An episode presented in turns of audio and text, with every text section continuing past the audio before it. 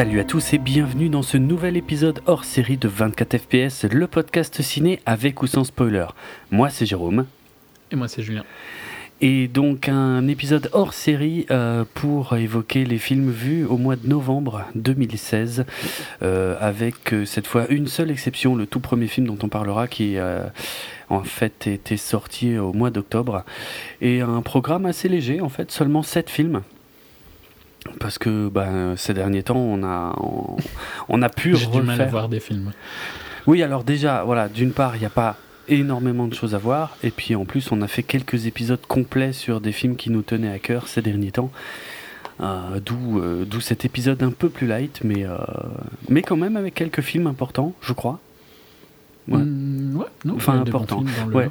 Des bons, ouais, ouais, pour moi pas beaucoup. Hein. Bah, moi il y a un très bon. Ah, ah t'as bien de la chance. Alors justement le programme, euh, donc sept films globalement euh, et quasiment normalement tous évoqués sans spoiler. Euh, on verra tout à la fin si on se si on se laisse une petite place justement pour le dernier, pour une partie avec spoiler. Ça dépendra de si on en ressent le besoin ou non. Donc euh, ces sept films sont euh, L'Odyssée, Inferno, Captain Fantastique, Allié, Le Client, Les Animaux Fantastiques et Mr. Wolf. Euh, bah donc écoute, je te laisse ouvrir le bal avec l'Odyssée de Jérôme Salle, sorti en octobre donc sur les écrans français. Voilà. On avait dit qu'on en parlerait peut-être dans notre précédent HS. C'est vrai. Euh, donc euh, Jérôme Sall qui a fait notamment les adaptations de Largo Winch euh, et Zulu, Zulu en, en 2013 avec Forest Whitaker et Orlando Bloom qui se passait au Cap en, Afrique du Sud. Mhm. qui était pas mal pour un premier film en anglais. Euh, les deux Largo Winch un peu moins intéressants hein, par contre. ok. Je sais pas si tu les as vus à l'époque ou pas. Non, pas du tout. Mais bon, il a un certain style de réalisation un petit peu américaine, tu vois. Euh, un peu comme les certains jeunes réalisateurs euh, flamands et néerlandais. D'accord. donc pas, pas, pas d'a priori négatif sur lui quand, je, quand je vais voir l'Odyssée.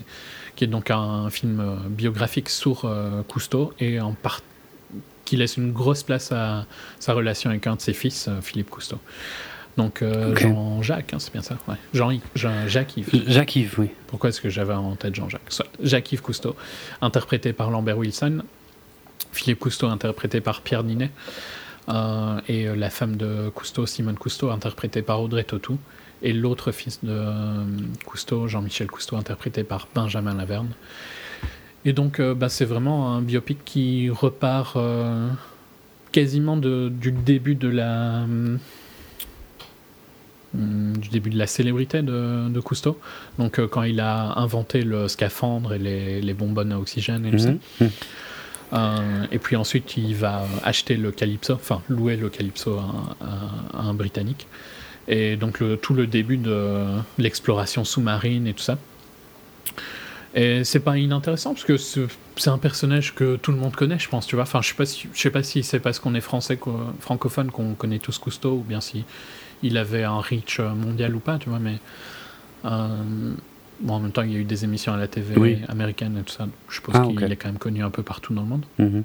C'est un des sujets du film. On voit vraiment euh, toute l'évolution de comment il finançait euh, ses recherches. donc il y a des deals avec des entreprises pétrolières parce qu'au début, ben, il faisait des, de l'exploration pour les plateformes pétrolières qui étaient dans leur dans leur tout début quand euh, il commençait ses recherches euh, sous-marines.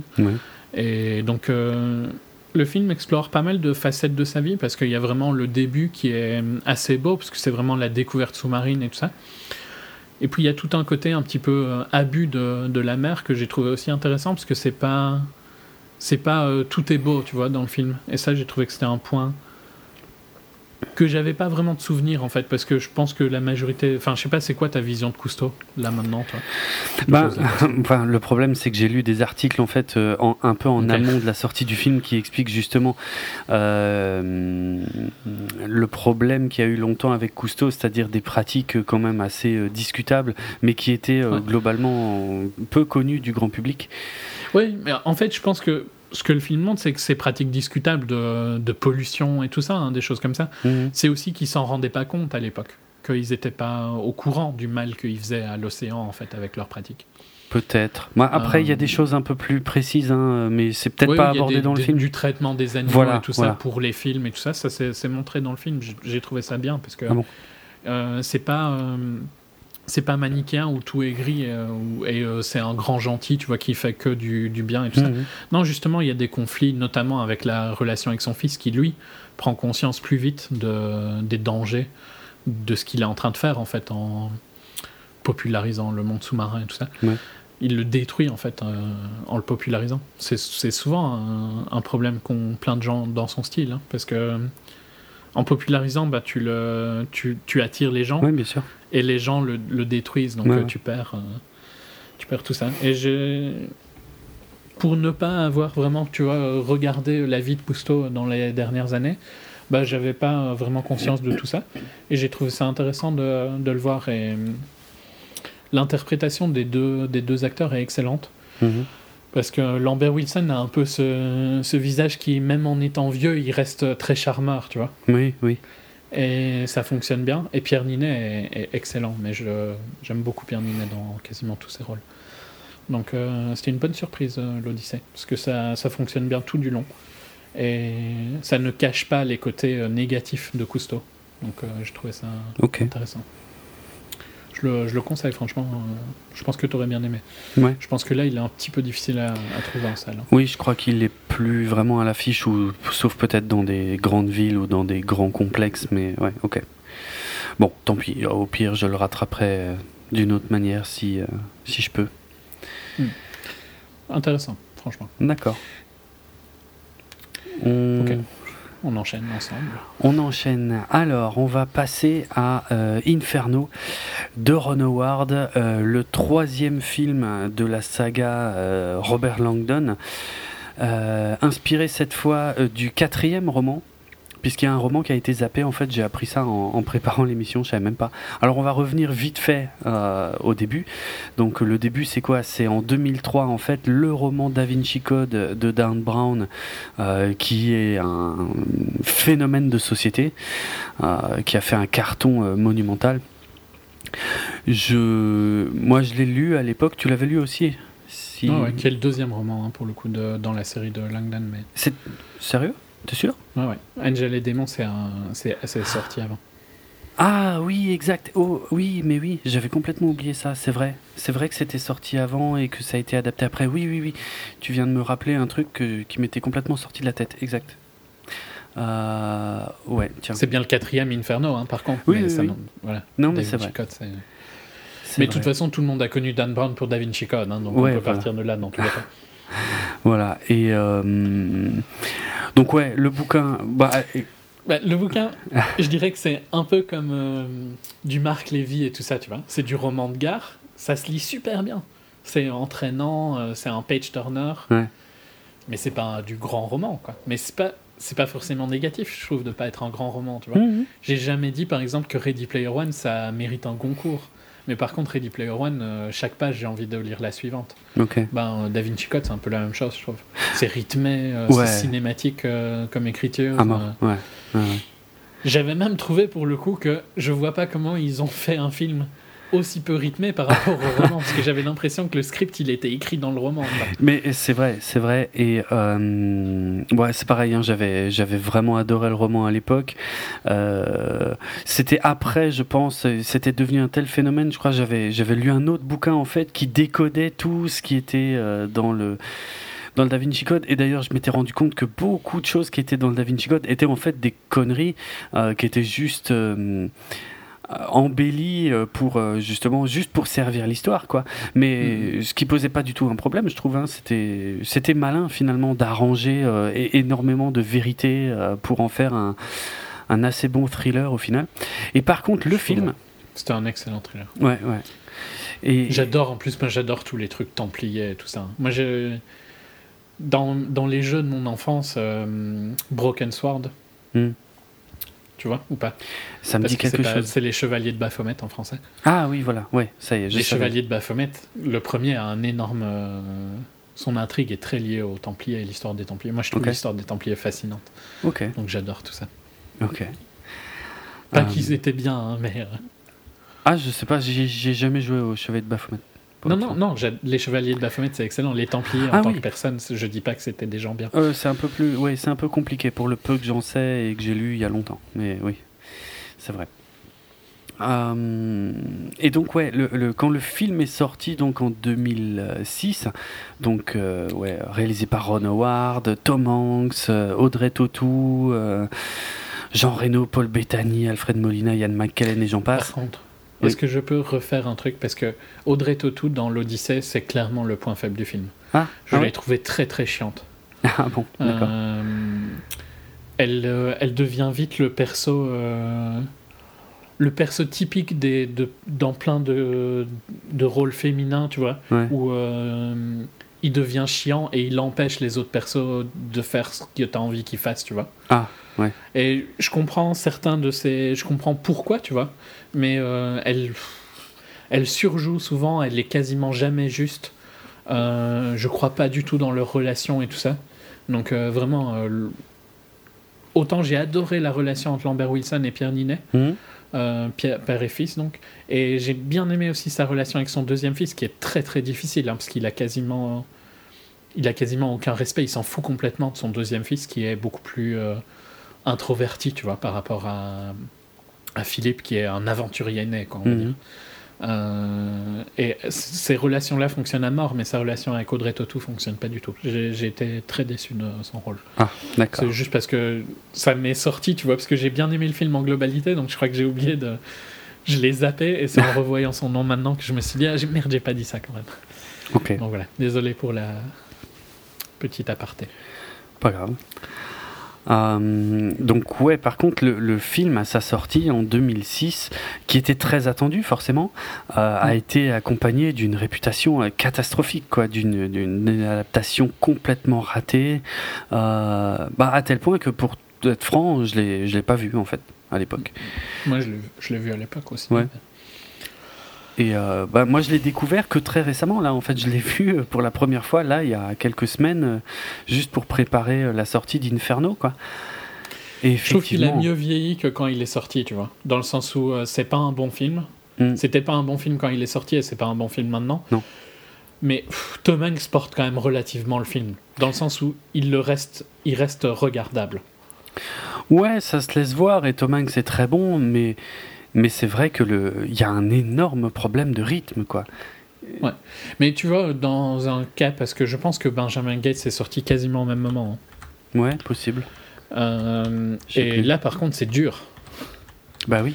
Parce qu'ils parlent un peu de la même chose au final, tous les deux. hein. Oui, C'est c'est un vrai. petit peu le même style de, de film. C'est un, Euh, c'est un- peu le même style, ouais. Alors le premier, c'était en 2004, le Benjamin Gates. Donc c'était même deux, ans avant. Ouais. Je- Ouais, je trouve qu'il y a, il y a un côté un peu similaire et je trouve que Benjamin Gates est beaucoup plus difficile à revoir. Ah ouais? Je sais pas, je l'ai pas revu depuis en fait. Ouais. Je, je sais pas, je trouve que c'est pas un bon film Da Vinci Code, mais bon, c'est pas atroce quoi. C'est grâce à Tom Hanks, hein, il porte le film. Hum, hum, hum. Non, c'est enfin Pour l'avoir découvert vraiment très récemment, c'est ce qui était une bonne chose parce que finalement je n'avais quasiment aucun souvenir du roman, je me souvenais même pas vraiment de quoi ça parlait. Euh, donc j'ai redécouvert. Bon, ça m'est la fin m'est revenue un peu avant la fin, des trucs comme ça, mais euh, mais je me suis globalement fait chier quand même. En fait, il y a ça manque cruellement de rythme quoi. L'histoire est toujours aussi euh, l'enquête est toujours plus ou moins sympa à suivre, mais mais beaucoup moins que dans le bouquin. Enfin, n'empêche qu'à l'époque, euh, il avait fait un, box-office assez énorme. C'était le deuxième plus gros box-office euh, de l'année 2006, euh, derrière Pirates des Caraïbes. Alors, Dead Man's Chest, c'est le 2, et je n'ai pas la moindre idée de comment il s'appelle en français, puisque je ne l'ai pas vu non plus. je vais trouver ça dans un instant. C'est Le Secret du Coffre Maudit. Ouais, c'était pas dur en même temps. Euh, bref, voilà. Pour Da Vinci Code, donc, donc Suite. hein. ouais, bah forcément suite. Donc trois ans plus tard, 2009, euh, Ron Howard revient euh, donc euh, dans cet univers, toujours avec euh, Tom Hanks euh, dans le rôle titre, avec Angers Démon, effectivement. Euh, Mais vu que pour le coup, il n'avait pas encore écrit d'autres romans, bah fallait bien aller chercher. euh, Eh oui, c'est ça. Il fallait aller chercher le roman qu'il avait, euh, qu'il avait publié avant. Ce qui ne pose finalement aucun problème, puisque euh, le seul personnage commun là-dedans, bah, ça reste Langdon. Langdon. Quoi. Ouais. Bien que, bah, comme dit, je l'avais pas du tout vu à l'époque, et donc je l'ai vu là tout récemment, Angers Démon. Euh, maintenant que j'y pense, en fait, ils ont, du coup, ils ont quand même réécrit des trucs. Euh, pour le film parce que au début du film puisqu'il va enquêter au, Vatican et au début du film, ils lui disent ouais bon, on n'est pas des grands fans de Langdon euh, à cause de à cause des révélations qu'il avait fait euh, par rapport à la descendance du Christ, hein, qui était tout le le MacGuffin du, du, premier film. Enfin bref, ça change pas grand chose. C'est la continuité marche, je pense, dans les deux sens. Ça a beaucoup moins bien marché que le premier. Euh, Ouais, enfin bon, 500 millions. mais même, ça reste, voilà, ça euh, restait un, un assez gros succès. Euh, ben, je trouve que le film, en tant que film, Il est un petit peu mieux. techniquement, voilà. mais par contre, le sujet est techniquement moins bon. c'est exactement ça. ouais, c'est ça. Vraiment, le, le, film est mieux, mais l'histoire, euh, putain, euh, qu'est-ce que c'est débile, quoi. Franchement, à la fin, moi, j'ai halluciné. Hein, les, les, les, les curés, enfin, c'est pas des curés, mais je sais plus quoi, euh, qui, qui, qui sautent en hélicoptère et tout machin, ça devient. Ouais, c'est assez. c'est n'importe quoi, en fait. Euh, donc voilà pour Angers Démon. Suite à ça, euh, et ben euh, attends, je suis en train de, rechercher le titre du voilà le symbole perdu. Enfin, je suppose que ça doit être ça plus ou moins le, titre français, The Lost Symbol. Donc euh, le troisième roman de Dan Brown en fait aurait dû être adapté. Euh, Ron Howard était intéressé. il n'était pas question de changer d'acteur pour Langdon. Et puis je sais pas, il, il semble que en 2013 un script a été euh, finalisé et, euh, finalement euh, le studio a annoncé que, bah, finalement il ne le ferait pas et qu'ils ils se concentreraient sur la suite donc Inferno donc le roman justement qui est sorti en 2013 et qui est tourné, enfin qui est adapté au cinéma cette année en 2016. Donc toujours Ron Howard à la réal, toujours Tom Hanks en Robert Langdon. Et on change à peu près tous les autres, euh, puisqu'on a euh, Felicity euh, Rogue One euh, Jones dans le rôle féminin principal. Omar Sy également, Ben Foster, Irfan Khan. Hmm Irfan Khan. Irfan Khan, tout à fait. Et Sitz Babette Knudsen, euh, que j'ai l'impression de voir partout en ce moment, euh, puisque Je sais pas ce que tu regardes pour l'avoir partout. Ah non, mais c'est- Peut-être à cause de Westworld. Bah, il y a Westworld, et puis il y a un film là, qui vient de sortir en France avec elle aussi, euh, qui s'appelle La fille de Brest, qui parle du scandale du Mediator. Donc, ouais, ça fait beaucoup d'un coup en fait. Hmm. Elle était dans un film que j'ai parlé Oui. J'ai découvert ça, euh, avec Tom Hanks pour le coup. Oui. Euh, Hologram for the King. tout à fait. Je sais pas s'il est sorti. À mon avis, il est pas sorti en France au film. ce machin. Mm, non, je crois que j'en ai jamais entendu parler. Non. Hmm. Et donc, elle, elle est la star euh, de la série Borgen que je n'ai jamais regardée. Donc, euh, c'est pour moi vraiment, je l'ai vraiment découverte là tout récemment, quoi. Série danoise hein, pour le coup. Oui, elle est danoise, ouais, ouais. Tout à fait. Euh, alors, cette fois, l'histoire, euh, disons qu'on revient un peu plus dans le domaine de l'enquête, euh, contrairement à J'ai pas, j'ai pas lu le roman hein, pour le coup. Non, moi non plus, hein, je, je- je- je n'avais lu que le Da Vinci Code, de toute façon. Hmm, J'ai lu Angers Démon et c'était tellement pourri que je l'ai pas fini. Ah, d'accord. ok. Euh, Pour le coup, c'était son premier pourtant. Tu vois, souvent, euh, au contraire d'un film où euh, je trouve qu'un roman, en général, ton premier est censé être ton meilleur dans le sens où euh, bah, tu il y a eu une gestation énorme. Ouais, tu donnes tout ce que t'as, ouais, c'est ça, ouais, Ouais. exact. Dans un film, il y a un côté où tu raffines plus ton art film par film, donc euh, et t'as pas forcément les moyens de faire ce que tu veux, alors que techniquement, quand t'écris, t'as. Bon, je comprends après que écrire c'est aussi un, un talent que tu que tu construis, tu vois. Je pense qu'il y a des, des, trucs que tu apprends au fil du temps, mais ouais, Angers Démon, très mauvais par rapport à Da Vinci. D'accord. Euh, ouais, donc ici en fait, il est question en fait d'une chasse au, au virus, c'est-à-dire qu'il y, a une espèce de, de milliardaire fou euh, qui aurait créé un virus euh, pour histoire de réduire la population mondiale. Tout ça, c'est dans le trailer. Hein. Et euh... J'aime encore bien moi son plan, je trouve ça marrant. Marrant, marrant. ah bon C'est original. C'est plus sympa qu'un portal qui, qui s'ouvre pour détruire le monde euh, Je sais pas. Moi, j'ai l'impression d'avoir déjà lu, ou, enfin, entendu ou vu des histoires similaires sur des mecs qui estiment qu'il y a trop de monde et qu'il faut réduire ça. Euh. Oui, oui, mais lui, il a un plan bien construit, quoi. Ouais, enfin, ouais, c'est surtout une excuse. bon, par contre, euh, oui, c'est une excuse parce que s'il voulait, il l'aurait fait. Bah, c'est ça. C'est pourquoi pas le lâcher tout de suite plutôt que de. franchement, c'est typique de ce genre de film. Bah oui, oui, voilà. Euh, donc euh, ouais donc et en plus tout ça est plus ou moins inspiré donc de l'enfer de Dante on se promène à Florence à Venise et à je sais plus où euh, je sais plus. Il y a un moment, ils changent pas de pays. Je, je me souviens pas. Ils, vont ils finissent par. Euh, ah, mais c'est peut-être un spoiler. C'est peut-être un spoiler. Attends, on va peut-être. Euh, ouais, finalement. On va peut-être pas aller trop loin. Ouais, c'est peut-être un spoiler. Donc, bref, on va dire que la, la principale partie, c'est en Italie. je viens de me rendre compte. Euh. Bref, donc on, voilà, on est, on est un peu plus dans, euh, dans le Plus dans l'esprit de, de, Da Vinci. De Da Vinci avec de, des puzzles. C'est ça. Et ça, j'aime bien, hein, tout ce côté-là, personne. Je suis vraiment fan. Et en plus, je suis fan de l'univers de Dante.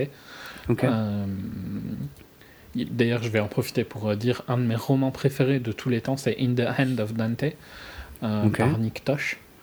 Donc, je aucune idée, ça, ça, ça s'appelle La main de Dante, donc en français. Mhm. Et euh, c'est sur un, un, reporter qui euh, est, appelé à, à, aller voir euh, pour, pour voir a un manuscrit de la Divine Comédie est un vrai manuscrit écrit par Dante lui-même.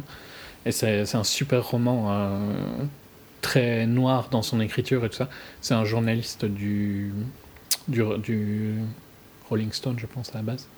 Mhm. c'est un journaliste américain, euh, vraiment avec une, un ton dans son écriture excellent. Donc je conseille vraiment La main de Dante. D'accord. In the End of Dante en VO. Ok. Voilà. Juste pour euh, faire un aparté sur.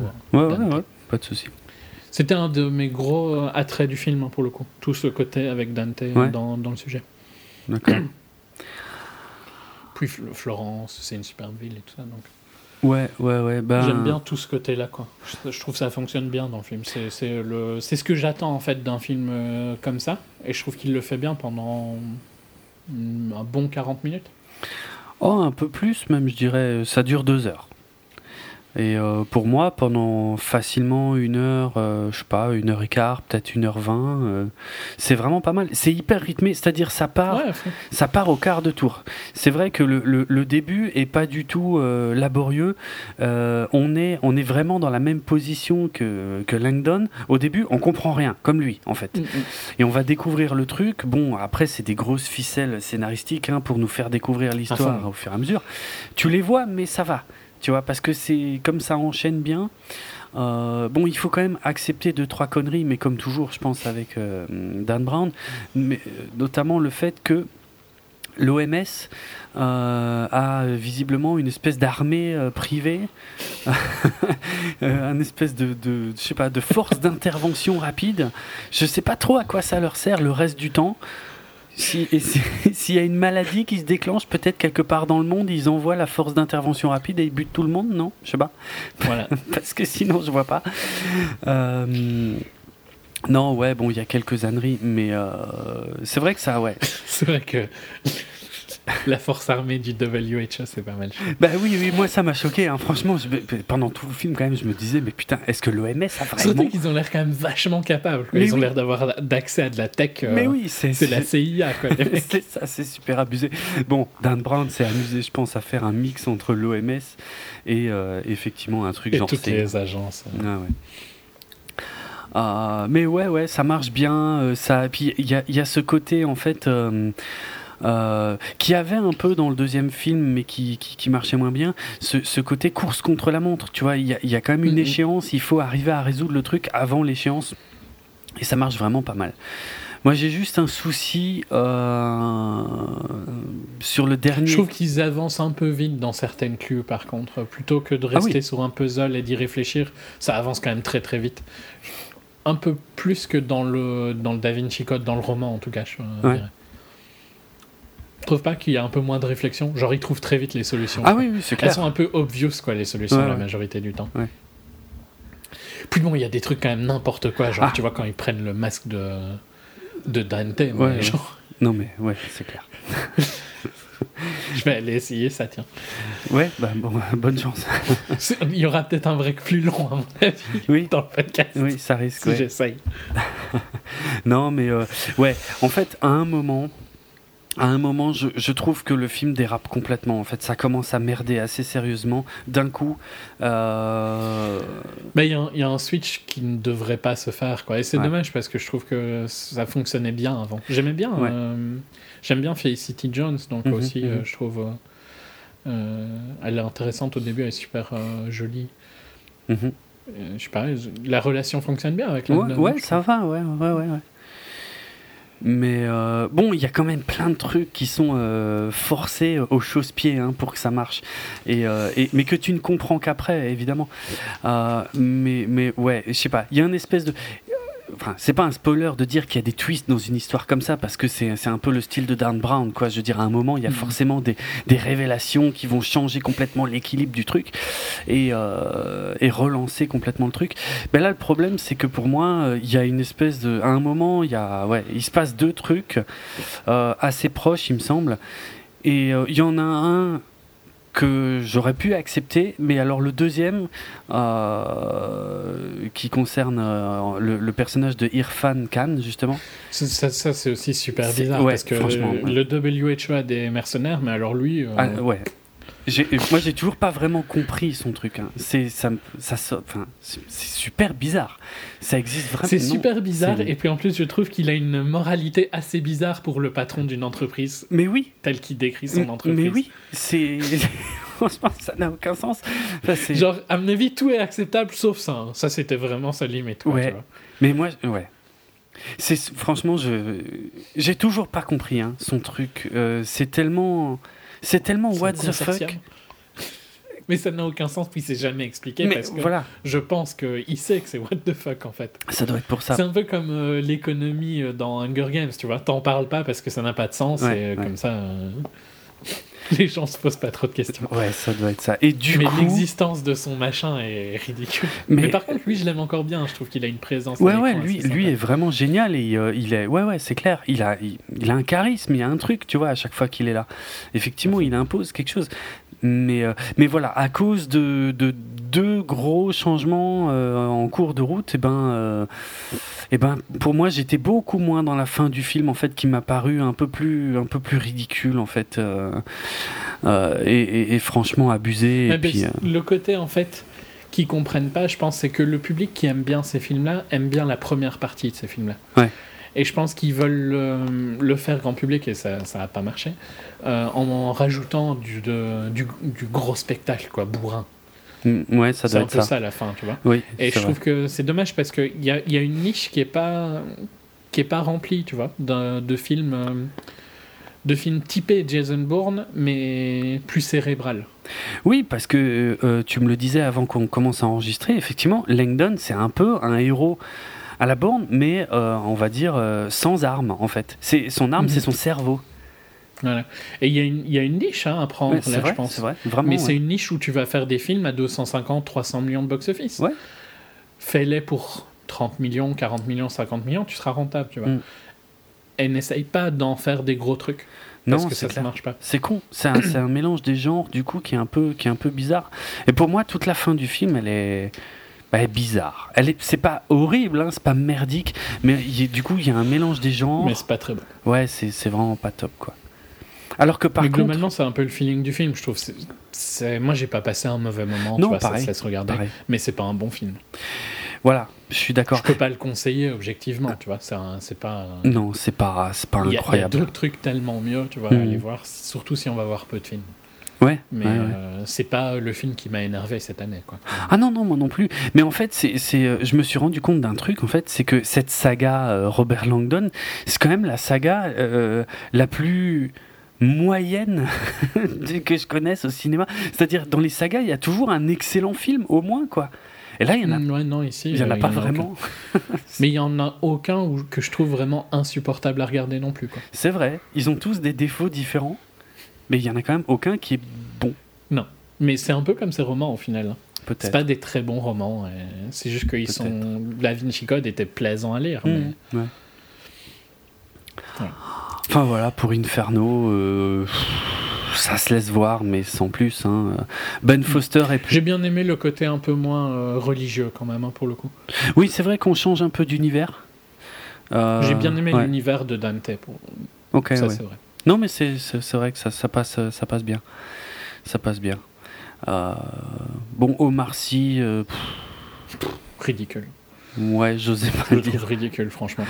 Ben Foster aussi hein, est ridicule. Ben, ben Foster, c'est un peu bizarre. Il est très cliché.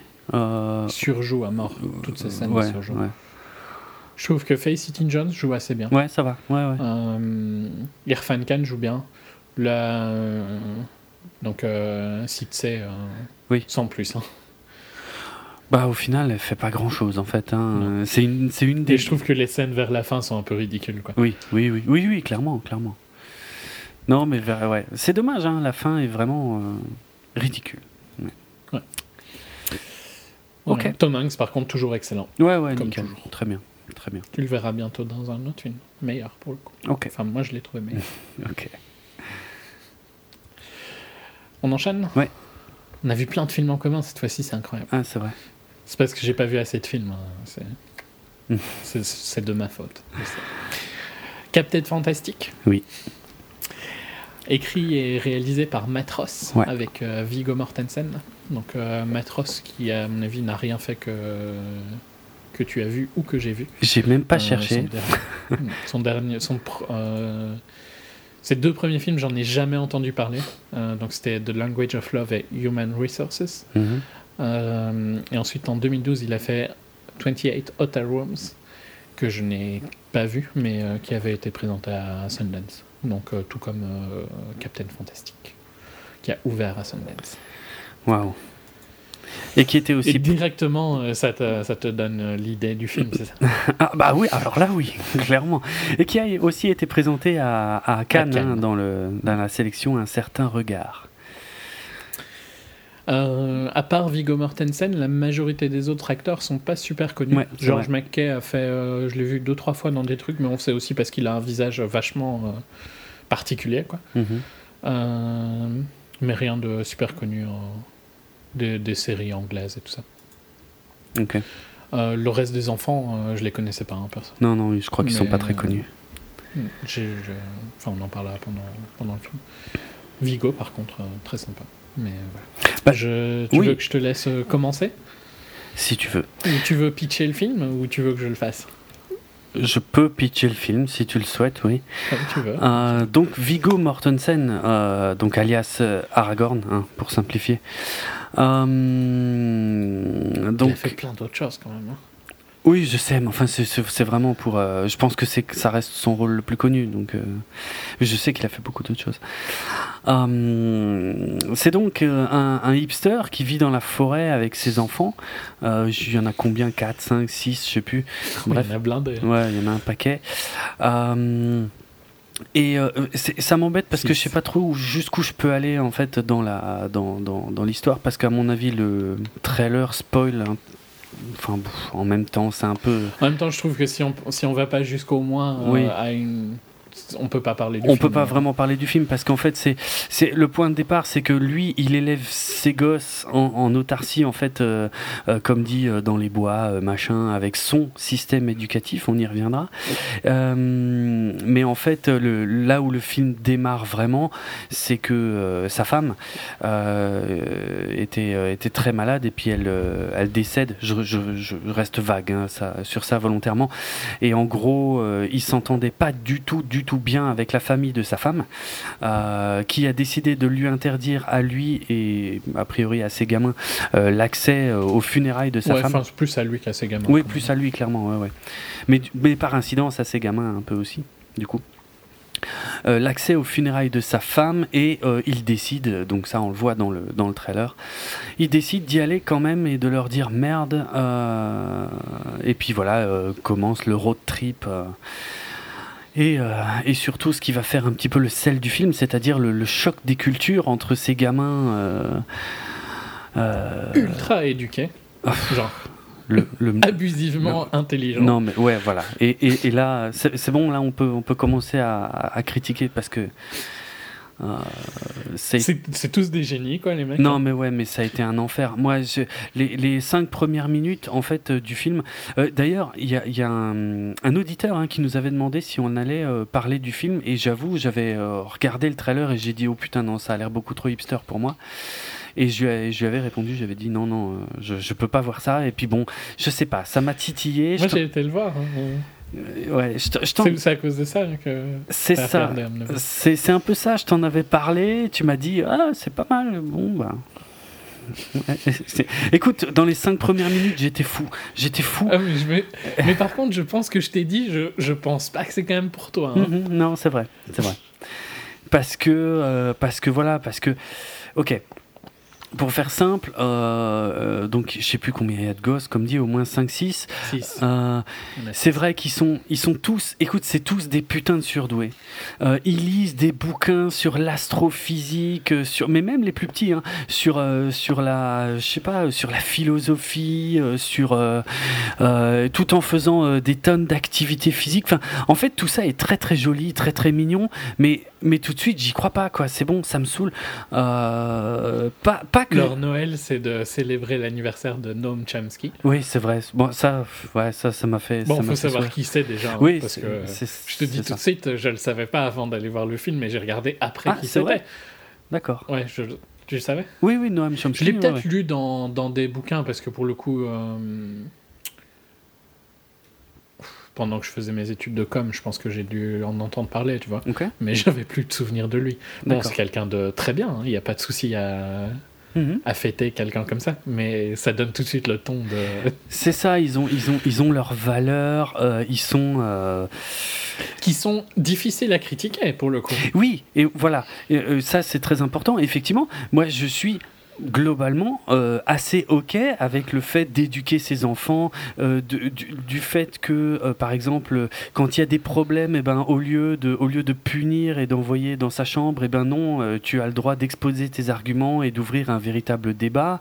Il y a une scène je trouve excellente aussi où elle dit qu'elle lit Lolita. Oui dans le bus. Oui. Et elle dit qu'il est intéressant, tu vois, comme bouquin. Ah oui. Et euh, il lui dit que intéressant, c'est un mot qui veut rien dire. C'est un mot interdit, ouais, ouais. ouais, exact. Et euh, il lui force à développer une idée. Il faut Ça, franchement, je trouve c'est c'est une super bonne scène, quoi. Ouais, c'est bien. Mais voilà. En fait, je suis d'accord avec toi que le, le problème fondamental, c'est qu'ils sont beaucoup, beaucoup, beaucoup, beaucoup trop intelligents. Mais c'est clair, c'est abusé. C'est exagéré parce que c'est c'est des monstres de génie, quoi. Mais de, de genre, euh, mais de tout, en tout, dans toutes les matières. il a toutes les lettres d'acceptation de toutes les Ivy League, de Stanford, enfin toutes les unifs que tu peux rêver d'avoir, il a accepté. C'est hallucinant. Enfin, en fait, il a, il a tellement grossi le trait que ça en devient inacceptable. Je veux dire, en plus de toutes les activités physiques, parce qu'ils chassent, euh, ils chassent les animaux pour bouffer. Enfin, je veux dire, il y a un mélange des genres qui est quand même assez, assez chelou. C'est des... Ils sont ultra. Bon, ok, je comprends pourquoi il fait ça, parce que c'est justement là où c'est marrant, c'est quand il y a un clash de culture. Moi, j'ai trouvé ces scènes-là marrantes, euh, dans les scènes avec les gosses de sa famille. Franchement, pas moi, en fait. Moi, j'ai trouvé ça atroce.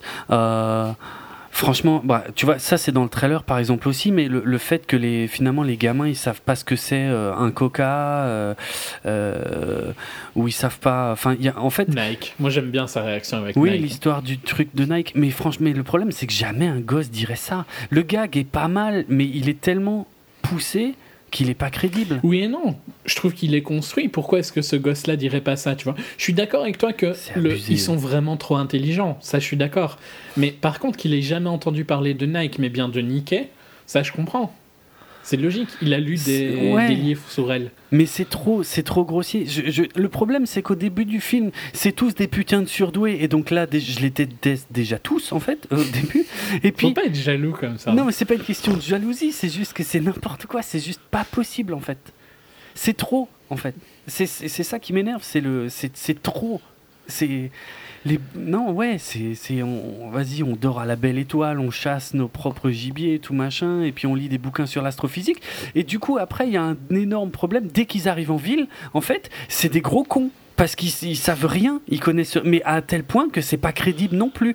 En fait, on tombe, c'est un remake de l'Indien dans la ville, mais euh, bon, on a remplacé euh, l'Indien par des hipsters, ce qui est finalement pas mal parce que c'est moins raciste, mais euh, mais au final, c'est ridicule. C'est un peu le même feeling, mais quand même un beaucoup moins cliché. Ah putain, moi c'était, moi j'ai trouvé que non seulement que c'était cliché à mort, parce qu'il y a des trucs, c'est vraiment pas possible que les gosses savent pas ce que c'est, et moi par exemple, tu vois, je trouve que mais tout ce que tout ce qui m'a amusé, toi, ça t'a énervé apparemment. Donc je pense que dès le début, en fait, ça n'a pas fonctionné sur toi et t'es sorti. Parce que je suis d'accord avec toi sur fondamentalement, il y a un problème que les traits sont trop forcés sur leur intelligence, tu vois. Mais moi, des scènes qui me font rire, genre par exemple quand il, quand, euh, il, quand il fait une démonstration que son plus jeune fils ah, ça, euh, comprend le Bill of Rights euh, et que les deux autres comprennent pas du tout. Quelle horreur mais non, moi je trouve pas ça quelle horreur. Mais par contre, je trouve que c'est plus. C'est, c'est une. Euh, ça montre des défauts du perso de Mortensen, hein, par contre, dans cette scène-là. Oh, que je trouve intéressante parce que c'est un petit peu les débuts. Mais là où je suis d'accord, par contre, c'est que. Je te, je, te coupe, euh, je te, je te laisse oui, vas-y, vas-y. Euh, le film n'explore pas assez ça, en fait. Parce que c'est mon plus gros, mon plus gros reproche au film, c'est que il, critique un petit peu son mode d'éducation, parce qu'à un moment, il a une discussion avec Evan. Euh, il y a aussi leur prénom, quoi, genre tous leurs prénoms super chelous. Euh, impossible à retenir. Euh, j'ai juste retenu Evan parce que c'est le plus. Oui, parce qu'il l'appelle Celui qu'on entend le plus, quoi. Voilà. Il, a une, il, a une, discussion, tu vois, avec son père où il lui dit qu'il a créé des monstres, des monstres de foire. Euh, et je trouve que ça, c'est vers là que le film aurait dû se diriger, tu vois, à un moment. Oui. Euh, mais il le fait pas. Mais non. Et, et je trouve ça vachement foireux pour, euh, pour la, la, conclusion. Je, je spoil pas sur ce qui se passe en conclusion, tu vois, mais je trouve que il, il, il critique un petit peu qu'il a fait un peu des monstres de foire, mais en même temps, il va pas au bout de cette pensée-là, quoi. Non. Alors que, je suis désolé, mais pour les gosses, euh, ils... ok, ils sont ultra intelligents, mais il y a un vrai problème de. Ben, socialement, ils sont. Ils peuvent pas vivre dans le monde. Non, c'est ça, ils sont socialement complètement inadaptés. Et euh, moi, je. il y, a des études qui montrent, et pour le coup, je suis euh, sujet de ça, vu que j'ai eu une scolarité ultra particulière, hein, 36-15 my life. Mais il y a des études aux US qui montrent que aller en secondaire, en high school, c'est pas vraiment important pour ce que tu apprends, c'est plus important pour les conventions sociales que tu apprends. D'accord. Euh, et que tu vois, pour le coup, moi j'ai mon diplôme d'études secondaires, euh, comme le bac, on va dire. Mmh, d'accord. Euh, en cours par correspondance. Quoi. J'ai passé mes examens à Bruxelles, mais sans jamais, pendant plein d'années, j'ai pas été à l'école. J'avais des cours à domicile. Donc mmh. j'ai, mmh, j'ai été un petit peu à l'école quand j'avais 12, 13, 14. Et puis j'ai plus été jusqu'à ce que j'aille à l'UNIF. Ok. Et euh, tu peux, techniquement, tu vois, tu vas plus vite. Moi, j'ai passé. Euh, enfin, j'ai été plus lentement, mais pour d'autres raisons. Mais je veux dire, j'ai passé mes études secondaires. J'ai passé trois années d'un coup, en fait, quand j'ai passé mes examens. Mhm. Donc, techniquement, tu vois, tu pourrais passer tes examens plus vite qu'en allant à l'école. Mais je pense que dans, dans les études, montre aux US qu'il y a une construction sociale qui fait que tu es plus apte à vivre en société en ayant fait l'expérience de la, de l'école secondaire, quoi, collège euh, et de. Je sais pas comment vous dites en français. Mais en fait, chez nous, c'est primaire, puis collège, puis lycée, puis la faculté. Donc, est-ce que toi, t'appelles le secondaire La faculté, c'est l'UNIF, quoi. Ouais, voilà, ce serait plutôt la fac, l'UNIF, ouais. Mais euh, le, lycée, on va dire, est un élément que moi, j'ai pas eu, et qui est prouvé dans pas mal d'études, d'aider quand même dans ton après, tu vois, dans ta recherche d'emploi, je dis pas que ça reste des statistiques, hein, donc il y a des gens, euh, moi, je me sens pas que j'ai eu un problème particulier, tu vois, quand j'ai. Je pense que l'UNIF a compensé ça, tu vois, mais je pense que pour. Dans certains cas, c'est le problème des enfants qui sont euh, enseignés à la maison aux US, quoi. Hmm. C'est de là hein, viennent- que viennent ces études-là. Ouais, ok. Euh, Il y a un manque qui se construit pas, et c'est clairement montré dans le film là, mais je trouve que c'est montré sans qu'ils prennent une position sur ça. Quoi. Mais. Je trouve que le film aurait été beaucoup plus intéressant s'il il prenait position un petit peu. Ouais. Et il a envie, on dirait, tu vois, et puis il Ah, le oui. fait pas. C'est vrai, c'est vrai. Alors, il, semblerait que Matros. Alors, déjà, bon, c'est marrant parce que son nom décrit finalement assez bien mon expérience quand j'ai vu le film. Donc, Matros, en fait, qui a écrit et réalisé le film, euh, c'est inspiré, en fait, de, son histoire perso, c'est-à-dire des, des questionnements qu'il avait lui-même quand il a élevé ses enfants, de, de se demander, mais au fait, est-ce que, est -ce que je les élève dans le bon système? Est-ce que ce que moi, je leur transmets. Enfin, qu'est-ce qui est le plus important, ce que moi je leur transmets ou ce que la société leur transmet? Enfin bref, donc euh, voilà, il s'est servi de ces idées-là pour développer son scénar. Euh, Il y a une bonne base, mais il en a fait. Il y, a des, il y a des trucs, moi, que j'ai vraiment. Je pense que j'ai beaucoup plus apprécié le film que toi, parce que oui, c'est clair qu'il y a un côté hipster. hein, c'est un film de Sundance franchement, à 300%. à fond, c'est hallucinant. ouais. C'est obligé que ça t'ait énervé parce que tu n'aimes pas de voir euh, tes pères. Ah, quoi Pardon. Au secours, oh putain, l'insulte. non, non. non, je t'ai dit, les cinq premières minutes, j'étais déjà foudrage. Je me disais, mais putain, mais Mais- c'est n'importe quoi. C'est Mais il y a, y a plein d'éléments qui sont quand même super intéressants. parce Mais que ouais, mais vite la- fait. la- mais pas développé. En fait, le problème, c'est que pour moi, le, vite, le film est vite devenu arrogant. C'est-à-dire qu'il me, il me décrit un truc que je trouverais en théorie assez sympa, globalement, C'est excellent ce qu'il fait, tu vois, avec ses gosses au final. Euh, N'oublions pas non plus qu'il y a tout un élément financier qui est à peine parlé, Ouais. mais que la vie qu'il mène, c'est aussi parce que les parents de sa femme sont ultra blindés. hein. oui, voilà. Parce que la forêt, euh, il l'a pas s'il n'a pas de la thune.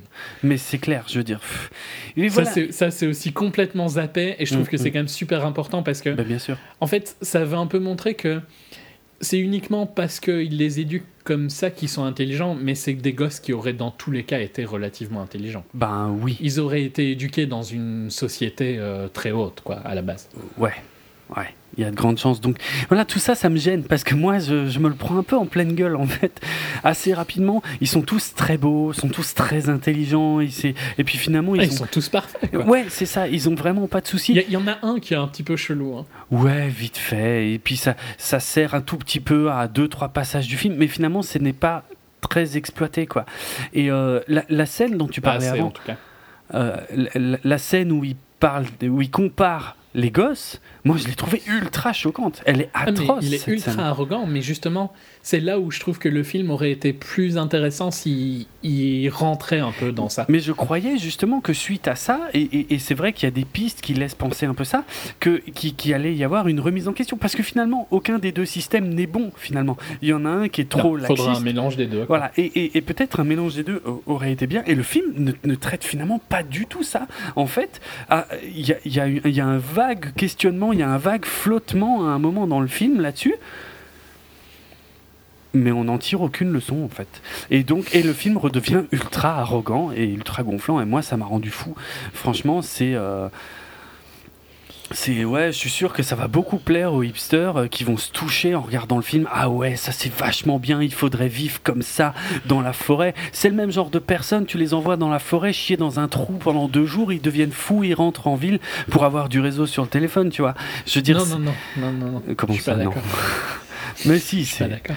Franchement. Non, non, ils vont dans la forêt, mais avec euh, une tente climatisée et des toilettes et tout ça. Oui, ou, ou ça, voilà. Donc et du coup, ils ne retiennent Non, mais parce que tu connais leçon. le festival Burning Man? Non. C'est un truc qui devient de plus en plus connu, mais ça se passe. Je vais Google pour être sûr de où ça se passe. C'est dans le désert de Black Rock au Nevada. Euh, et donc c'est proche de la Silicon Valley, quoi. Ah, oh putain, d'accord. Et c'est un festival. C'est c'est censé être un truc vraiment très. euh, euh, pour des hippies, quoi, on va dire, tu vois. L'argent est interdit, en fait, à Ouais. Burning Man. Et donc, tu es censé euh, faire du troc et tout ça, tu vois. Et euh, l'idée de base, et en, en tout cas pour les premières années, pour les, ces premières décennies d'existence, on va dire, donc ça, a- ça a commencé en 86, euh, c'était vraiment le but euh, d'une envie de communauté qui, euh, qui laissait tomber tous les trucs euh, de la société normale, tu vois. Mhm. Sauf que, vu que c'est devenu un peu populaire, depuis, on va dire, 2000, 2008, 2009, un truc comme ça. Euh, maintenant, tu peux aller à Burning Man avec des solutions clés sur porte où tu arrives en jet euh, là-bas et tu as, euh, tous les trucs qui n'ont plus aucun sens avec ce que les gens qui allaient à Burning Man recherchaient, tu vois. Qui était une vie en communauté et tout ça. Maintenant, ils sont dans des, dans des, dans des silos de gros bourges de la Silicon Valley, tech entrepreneurs, quoi, tu vois qui ont claqué euh, peut-être 20, 30, 40, 50 000 dollars pour aller passer trois jours à Burning Man. Hmm. Qu'est-ce que tu veux que ces gens-là se mélangent avec l'autre communauté Bien sûr. Euh, je trouve ça tellement. Enfin, ils, ils, comprennent pas. Et je trouve que ce serait la même chose avec les gens qui voient le film, tu vois. Ils se disent, ah oui, c'est excellent. Mais, oui. mais s'ils voulaient ça, ils voudraient une expérience de. Il y a un terme hein, pour le luxury camping aux, aux US. Ouais je sais plus c'est quoi, dans, dans, euh, pas dans Community, dans Parks and Recs, euh, il me semble qu'il y a un épisode qui parle de ça. Mais où, genre, tu vois, tu as une tente, mais où tu as toutes les. Tout ce que tu peux rêver d'une maison. Tu as tout le confort. Et c'est un peu ça qui crée, quoi. Mmh, d'accord. Je sais pas, j'ai un, peu, un peu été en, en écart, mais c'est pour dire que je pense que les gens qui. Oui, ils se disent que c'est excellent, mais ils n'y survivraient pas sans euh, toutes les amenities non. de la vie moderne. Non, c'est clair. Et je te dis, le, truc, c'est qu'en plus, je suis même pas en désaccord avec, voilà, avec la plupart de ses idées. Mais sauf que là, il en a mis tellement trop ensemble. Et puis, euh, ils sont vraiment un peu trop intelligents. Mais grave, franchement, c'est abusé.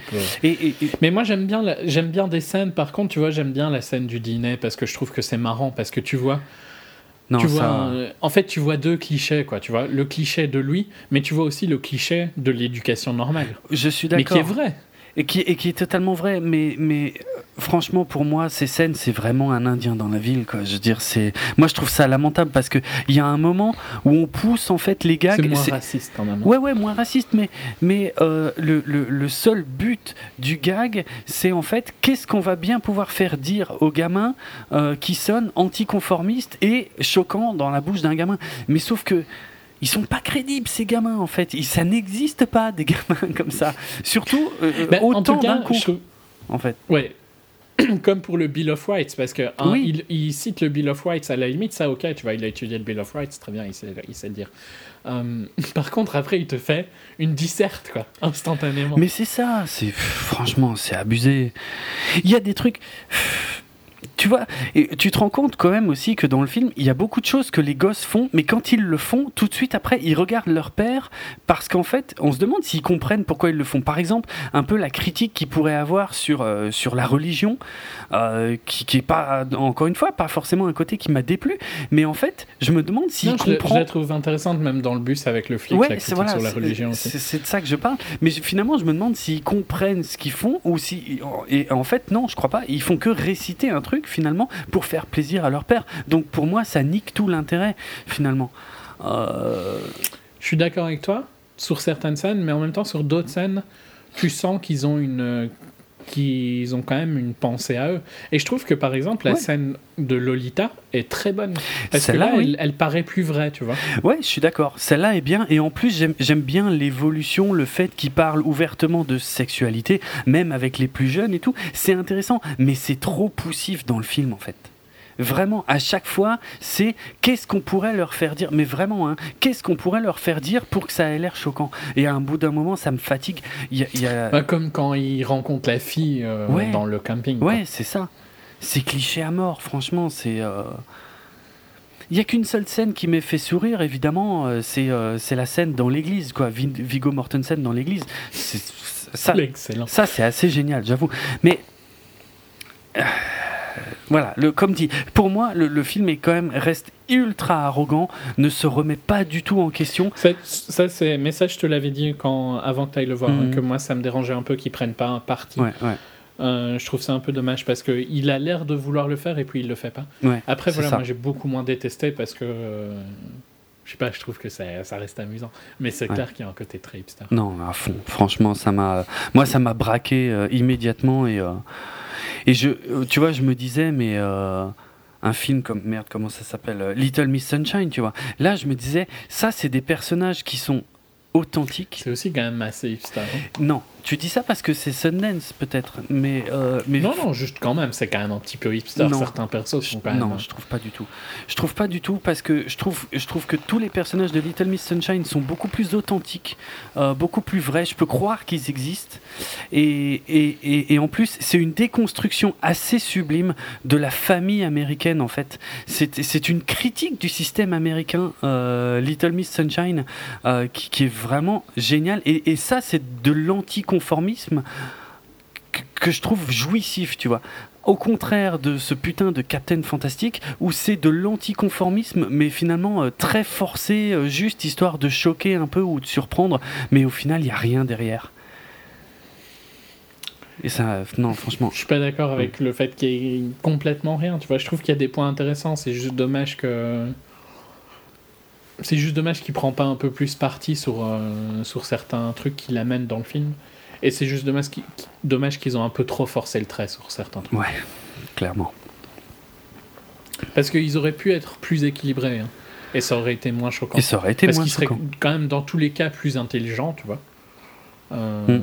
Ça, j'en ai aucun doute, quoi. Bah, c'est logique en même temps, là, ils passent leur vie à lire. Euh, enfin, ils, ils, font rien de pas constructif, quoi, au final, tu vois, la majorité du temps.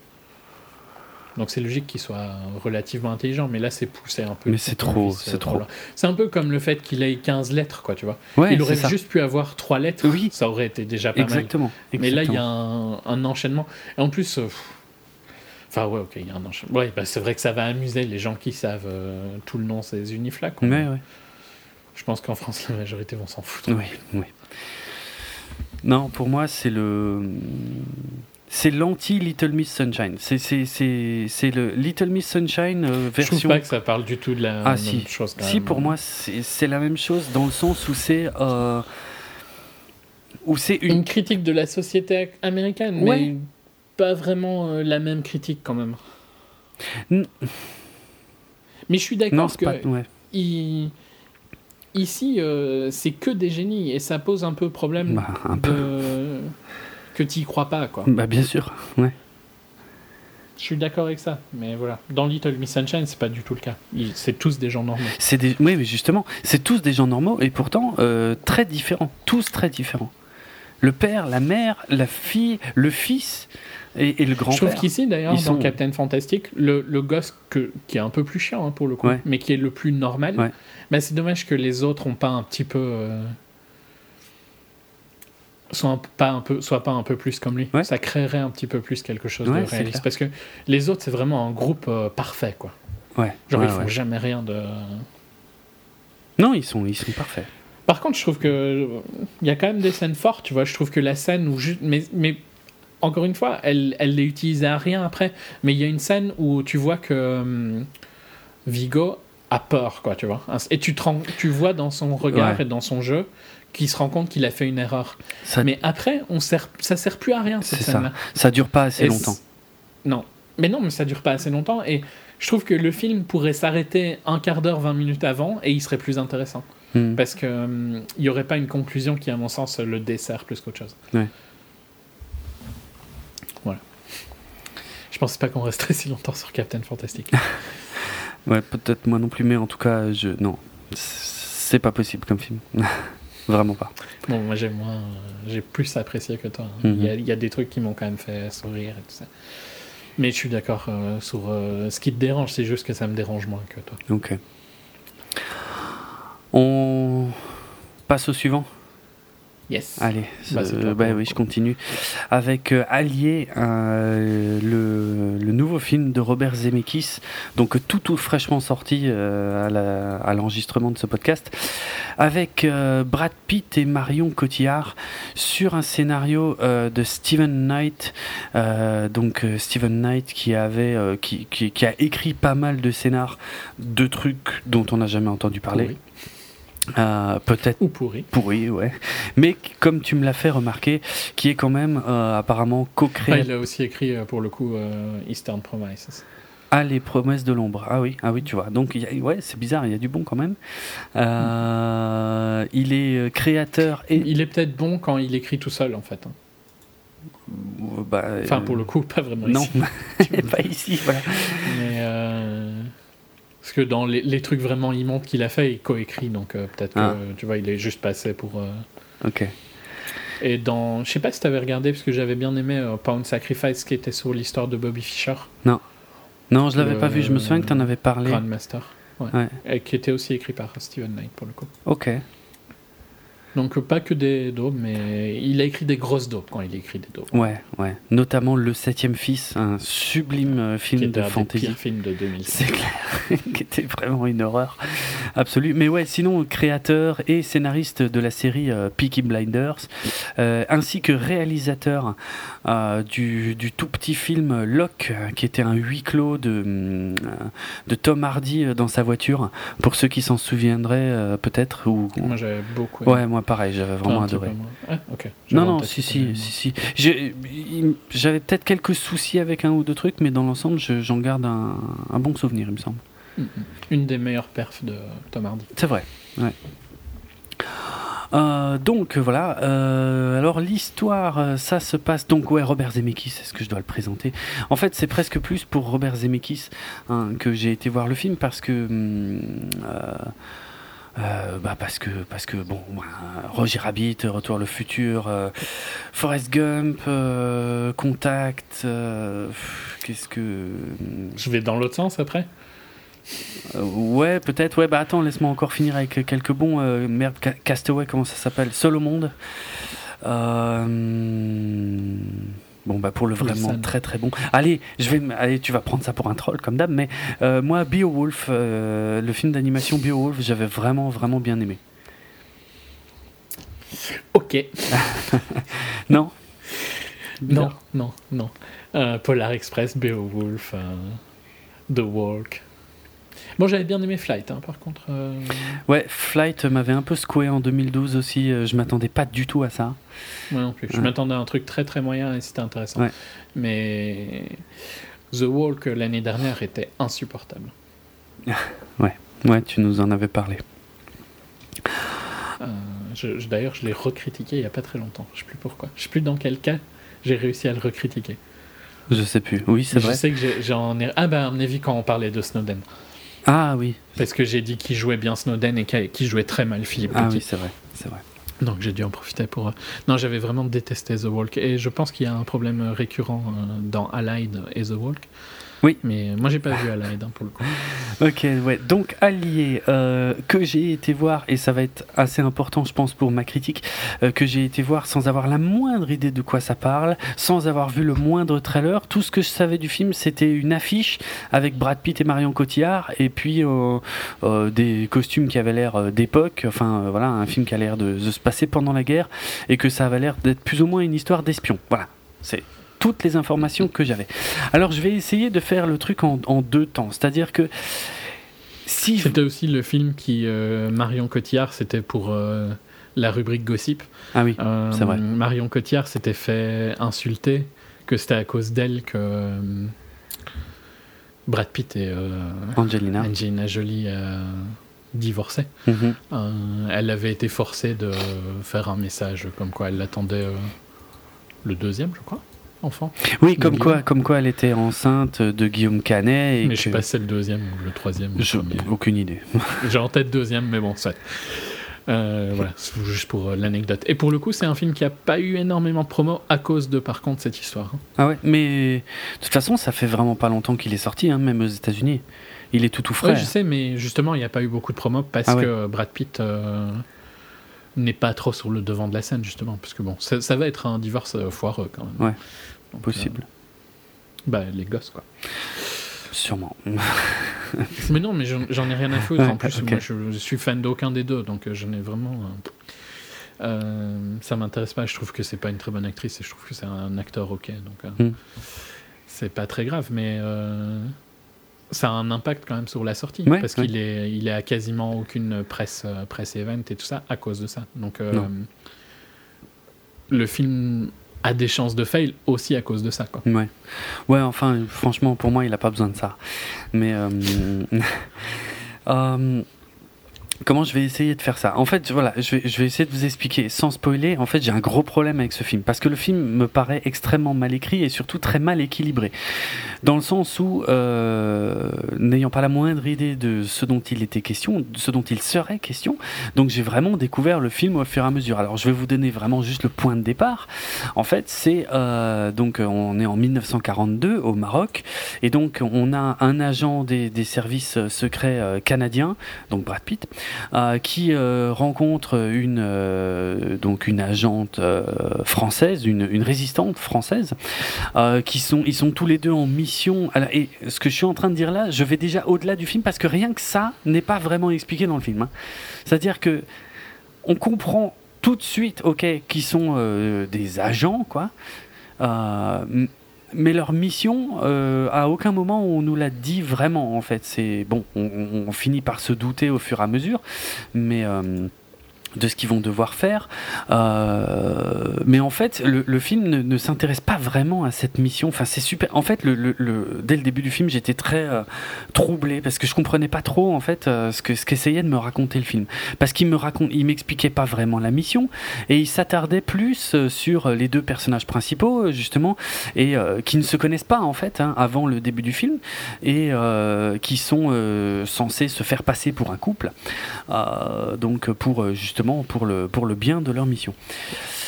Et, euh, et, en fait, justement, il y a, voilà, il y a beaucoup de scènes qui s'attardent un peu là-dessus, sur le fait que, en fait, tu comprends pas s'ils essaient d'apprendre à se connaître ou si au contraire ils gardent leur distance. Enfin, c'est un peu bizarre. Ils ont une relation un peu bizarre et surtout, et ça, ça va revenir dans ma critique, qui ne fonctionne. C'est deux beautiful people, tu sais qu'ils vont être ensemble. Hein. Oui, oui, oui, oui, c'est sûr. Je veux dire, tu vois l'affiche, de toute façon, euh, t'as déjà compris. Quoi. Ben ouais, mais, mais je te jure que si tu vois le film, c'est bizarre en fait, parce que. Mais moi, j'ai vu le trailer, donc c'est difficile parce que le trailer euh, apparemment spoil énormément. Mais voilà, et, en fait, alors, mais je, je sais pas quoi faire. Est-ce que je vais plus loin? Parce que le problème, c'est que si je m'arrête là, je peux pas critiquer le film. C'est-à-dire que le film, il y a un gros problème de rythme au début.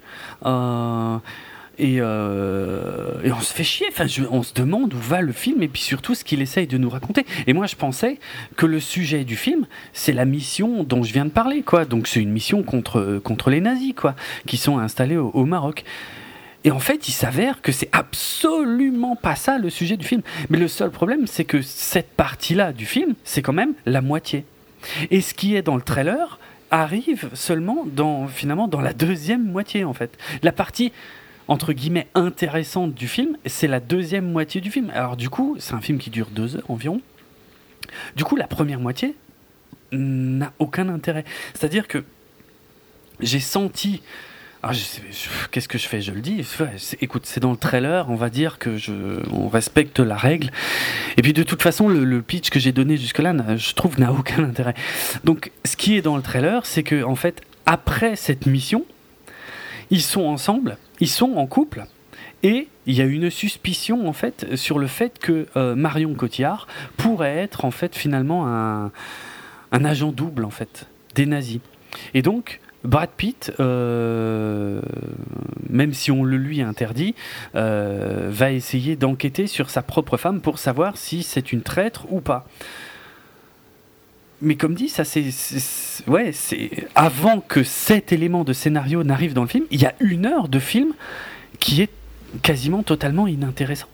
C'est-à-dire euh, un, espèce de film d'espionnage, mais sans le moindre rythme, avec euh, où ils essaient de construire une relation, et c'est le plus gros défaut du film, et de loin, leur relation n'est jamais crédible un seul instant. Il ne se passe rien entre ces deux acteurs, rien du tout. Tu n'y crois jamais. C'est marrant parce que Marion Cotillard a un attrait aux États-Unis qui est hallucinant, tu vois. Mm -hmm. Mais genre, même pour des avec plein de critiques que je respecte et tout ça. Donc, euh, c'est pas qu'un attrait euh, populaire.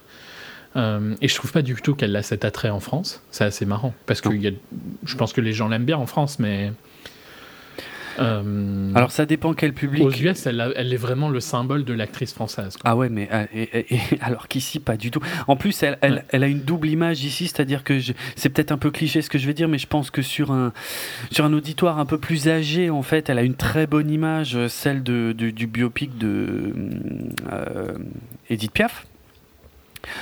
Mm. et sur un public plus jeune, par contre, ils ne connaissent quasiment que le même de The Dark Knight Rises où elle meurt très mal, en fait. Et il n'y a rien entre les deux, hein, quasiment. C'est un peu difficile parce que je trouve pas que ce soit une mauvaise actrice fondamentalement, tu vois. Je trouve qu'elle a des points forts dans le sens elle a un, et je pense que c'est pour ça qu'il la caste ici et je pense que c'est ce qu'il veut faire mais il n'y arrive pas euh, mm. sans avoir vu le film. Hein, c'est qu'elle a un, style de jeu qui est un petit peu intemporel. C'est-à-dire que tu la replacerais, tu vois, dans des films des années 50 comme celui qu'il essaye d'imiter ici. Mais euh, ce serait pas, elle, elle, ne choquerait pas particulièrement. Et, et, ça, et, ça, ça, marche. Et ça, ça marche plutôt bien dans le film. Elle, mm. elle, elle, colle même presque mieux dans le tableau que lui, pour être franc. Mais large. Mais lui, par contre, n'a pas du tout ce côté intemporel. Voilà. euh, mais le problème. Elle, elle, elle, peut. Tu la mets dans Casablanca et ça choquerait pas. Elle a un style de jeu qui fonctionne bien avec ça. Je pense, ouais. Dans beaucoup de ses rôles. Euh, et elle a un, visage qui fonctionne bien avec ça. Elle a une, une certaine beauté classique, entre guillemets. Ouais, ouais c'est ça. Et lui, par contre, il est un pur produit des 90s. Mais oui. Exactement. Exactement. Bon, au début du film, ils, nous le font un peu passer pour un. Euh, mais en fait, d'ailleurs, ça c'est un gros problème parce que j'allais dire euh, l'américain, le bel américain et tout machin, sauf qu'il est pas censé être américain et ça c'est ça, il faut que j'en parle aussi, parce que c'est un gros problème. Mais je vais, je, vais finir, je vais finir sur le premier problème du film. C'est un film sur un couple, sur le nœud d'un couple, en fait, sur la confiance et le problème, c'est que tu ne crois jamais dans ce couple. Il n'y a aucune alchimie entre les deux acteurs. C'est une catastrophe. Et ça, entre ça, plus le rythme qui est quand même très très bizarre de la première moitié où tu pourrais t'endormir. C'est-à-dire que toute la première heure du film, tu l'aurais résumé en 5 minutes en, juste pour faire un prologue ou un montage, comme dans le trailer en fait. Genre, ils étaient en mission ensemble, ils se sont rencontrés, ils se sont mariés, et après ils s'installent en Angleterre. Voilà. Et là, tu fais commencer le film là. Et c'est d'une part, ça éviterait. Déjà, éviterais le problème de l'accent. Euh, oui, déjà, tu, tu, oui, alors ça, oui, comme dit, ça, il faut que j'en parle. Mais euh, et puis surtout, tu, tu attaques tout de suite sur la partie, on va dire intéressante entre guillemets euh, parce qu'il y a cette putain de première heure qui ne sert à rien du tout. Et j'en veux pour preuve le trailer qui passe directement à la deuxième partie de l'histoire effectivement la suspicion euh, sur elle. Euh, et effectivement alors cette histoire d'accent c'est juste incroyable. C'est à dire que moi je l'ai vu en VO et... Mais ça devient un peu le thème des films de Zemeckis, c'est qu'ils sont mieux à voir en VF qu'en VO, quoi. Ce que je trouve mais tellement inacceptable. oui. Enfin, si, moi je dis ça, c'est. Ouais, non, mais là c'est grave. C'est que c'est très grave. C'est-à-dire, ils sont au Maroc au début du. Donc ça, ça pose surtout problème, effectivement, hein, comme tu l'as dit dans la première partie du film, quand ils sont au Maroc, puisque là-bas, euh, ils parlent français en fait. Euh, donc elle, elle parle français, elle a des amis français, euh, elle interagit avec les nazis en français. Tout le monde parle français. Et euh, le truc, c'est que euh, donc elle a, elle a dit, bon ça c'est vraiment dans les cinq premières minutes du film, hein, euh, elle a dit à tout le monde que son mari venait la rejoindre et que son mari était parisien. Donc lui, il arrive et, et ben Brad Pitt en fait parle parle pas très bien français quoi. Je veux dire, c'est un c'est un Américain qui parle un, espèce de français phonétique, mais à, à tel point qu'il y a certaines scènes, puisque du coup il y a plus de sous-titres quand il parle français. Mais je comprenais pas ce qu'il disait. C'est-à-dire que, évidemment, quand il parle français pour les Américains, ça va être sous-titré. Donc, euh, ils sauront. Mais moi, quand il parlait français, il y a trois, quatre phrases, je n'ai pas compris ce qu'il a dit. Donc, en fait, euh, non seulement ça, c'est problématique. J'avais eu ce moment de, gros, euh, de gros moments de solitude hein, quand tu comprends pas le film. Mais à fond. C'est quand même. Et je l'avais eu quand j'avais été voir The Master. Ah ouais. Euh, où j'avais pas de sous-titres hein, pour le coup. Et je comprenais pas euh, certains trucs de Joaquin Phoenix et je me disais mais merde quoi, c'est chiant. Ben, Parce que vraiment j'arrivais pas à le comprendre. Mhm, mhm. Je sais pas si tu te rappelles mais il mâchait ses mots comme pas ses dans The Master. Sans les, sans les sous-titres euh, j'aurais pas compris les trois quarts de ce qu'il disait ouais. Ben donc ça m'avait vraiment fortement mhm. déçu quoi parce que c'était un film que j'attendais à mort. Donc j'ai dû le revoir en Belgique pour me faire un avis. Ok. Mais quelque part, là, c'est encore plus bizarre parce qu'il parle français. Et, et, je sais qu'il parle français. Et, je ne comprends pas ce qu'il dit. J'avais eu le même feeling, donc je, disais ça pour The Walk, hein, j'avais eu le même feeling dans The Walk. Hein. Pour moi, The Walk était impossible à regarder pour un francophone. C'était une insulte, tellement c'était immonde. Euh, et encore, je pense que là, pour le coup, il y avait l'excuse que Petit a une voix bizarre. Il pouvait encore dire ça, tu vois. Euh, qui ici, il peut pas. Hmm. Donc euh, je pense que c'est encore pire qu'avec The Wall. Ah non, il, a, il, a, son gros accent américain. Je vous jouer, moi. Et tu comprends rien en fait. C'est du c'est ouais, rien, c'est du yaourt, c'est n'importe quoi. Je, je, pense pas qu'ils comprennent ce qu'il dit. Et le, mais là où ça va encore plus loin, c'est que c'est intégré dans le scénar. C'est-à-dire que elle, elle lui fait la remarque, elle lui dit, tu sais, ça va poser problème ton accent parce que j'ai dit à tout le monde que tu avais un accent parisien. Or, toi, tu débarques et tu as un accent canadien et il faut que tu changes ça. Et le pire, c'est qu'il s'entraîne, tu vois. elle l'entraîne. Alors, il paraît que d'ailleurs, sur le tournage, c'était vraiment elle qui lui indiquait comment. Euh, euh, comment euh, comment réciter, enfin comment parler français quoi. Et donc, mais ça se retrouve dans le film. Pas fait un bon job. Non, non, mais c'est catastrophique. Coach, coach vocal apparemment n'est pas son boulot principal. Non, non. Mais c'est et, et, et, du coup, quand tu es un spectateur francophone que tu vois ça, tu peux pas croire une seule seconde qu'il a un accent québécois et, et, et, que après les trois pauvres phrases qu'elle va lui apprendre, que les gens vont croire qu'il a un accent français. Surtout qu'ils vont pousser le bouchon tellement loin qu'il y, a une scène où euh, ils vont se retrouver face à un Allemand avec qui ils vont parler euh, en français pendant à peu près toute la scène. Alors Brad Pitt parle peu, mais il parle quand même un tout petit peu avec l'Allemand. L'Allemand qui parle lui par contre un excellent français. Euh, et il va réussir à faire croire à l'Allemand qu'il est français et, et, du coup, l'allemand, de temps en temps, pour, pour ne pas que Brad Pitt comprenne ce qu'il dit, il va parler en anglais parce qu'il est persuadé qu'il ne comprend pas l'anglais. Alors que le mec, il a un accent américain qui, qui et puis c'est Brad Pitt, quoi. Et puis c'est Brad Pitt. Ouais, non, mais, et en fait, il y a des scènes comme ça qui, qui sont impossibles, qui ne passent pas du tout euh, pour un public francophone si tu vois le film en, VO. Bon alors imaginons que voilà que de toute façon on s'en fout que la plupart des gens le verront en VF et que ces problèmes n'existent pas. Et eh ben le problème c'est que voilà il, n'en reste pas moins que la première partie du film est fondamentalement chiante, que la relation entre les deux personnages ne fonctionne absolument pas et que du coup ça fusille complètement la deuxième partie du film qui est un espèce de de faux thriller mais avec un rythme super bizarre.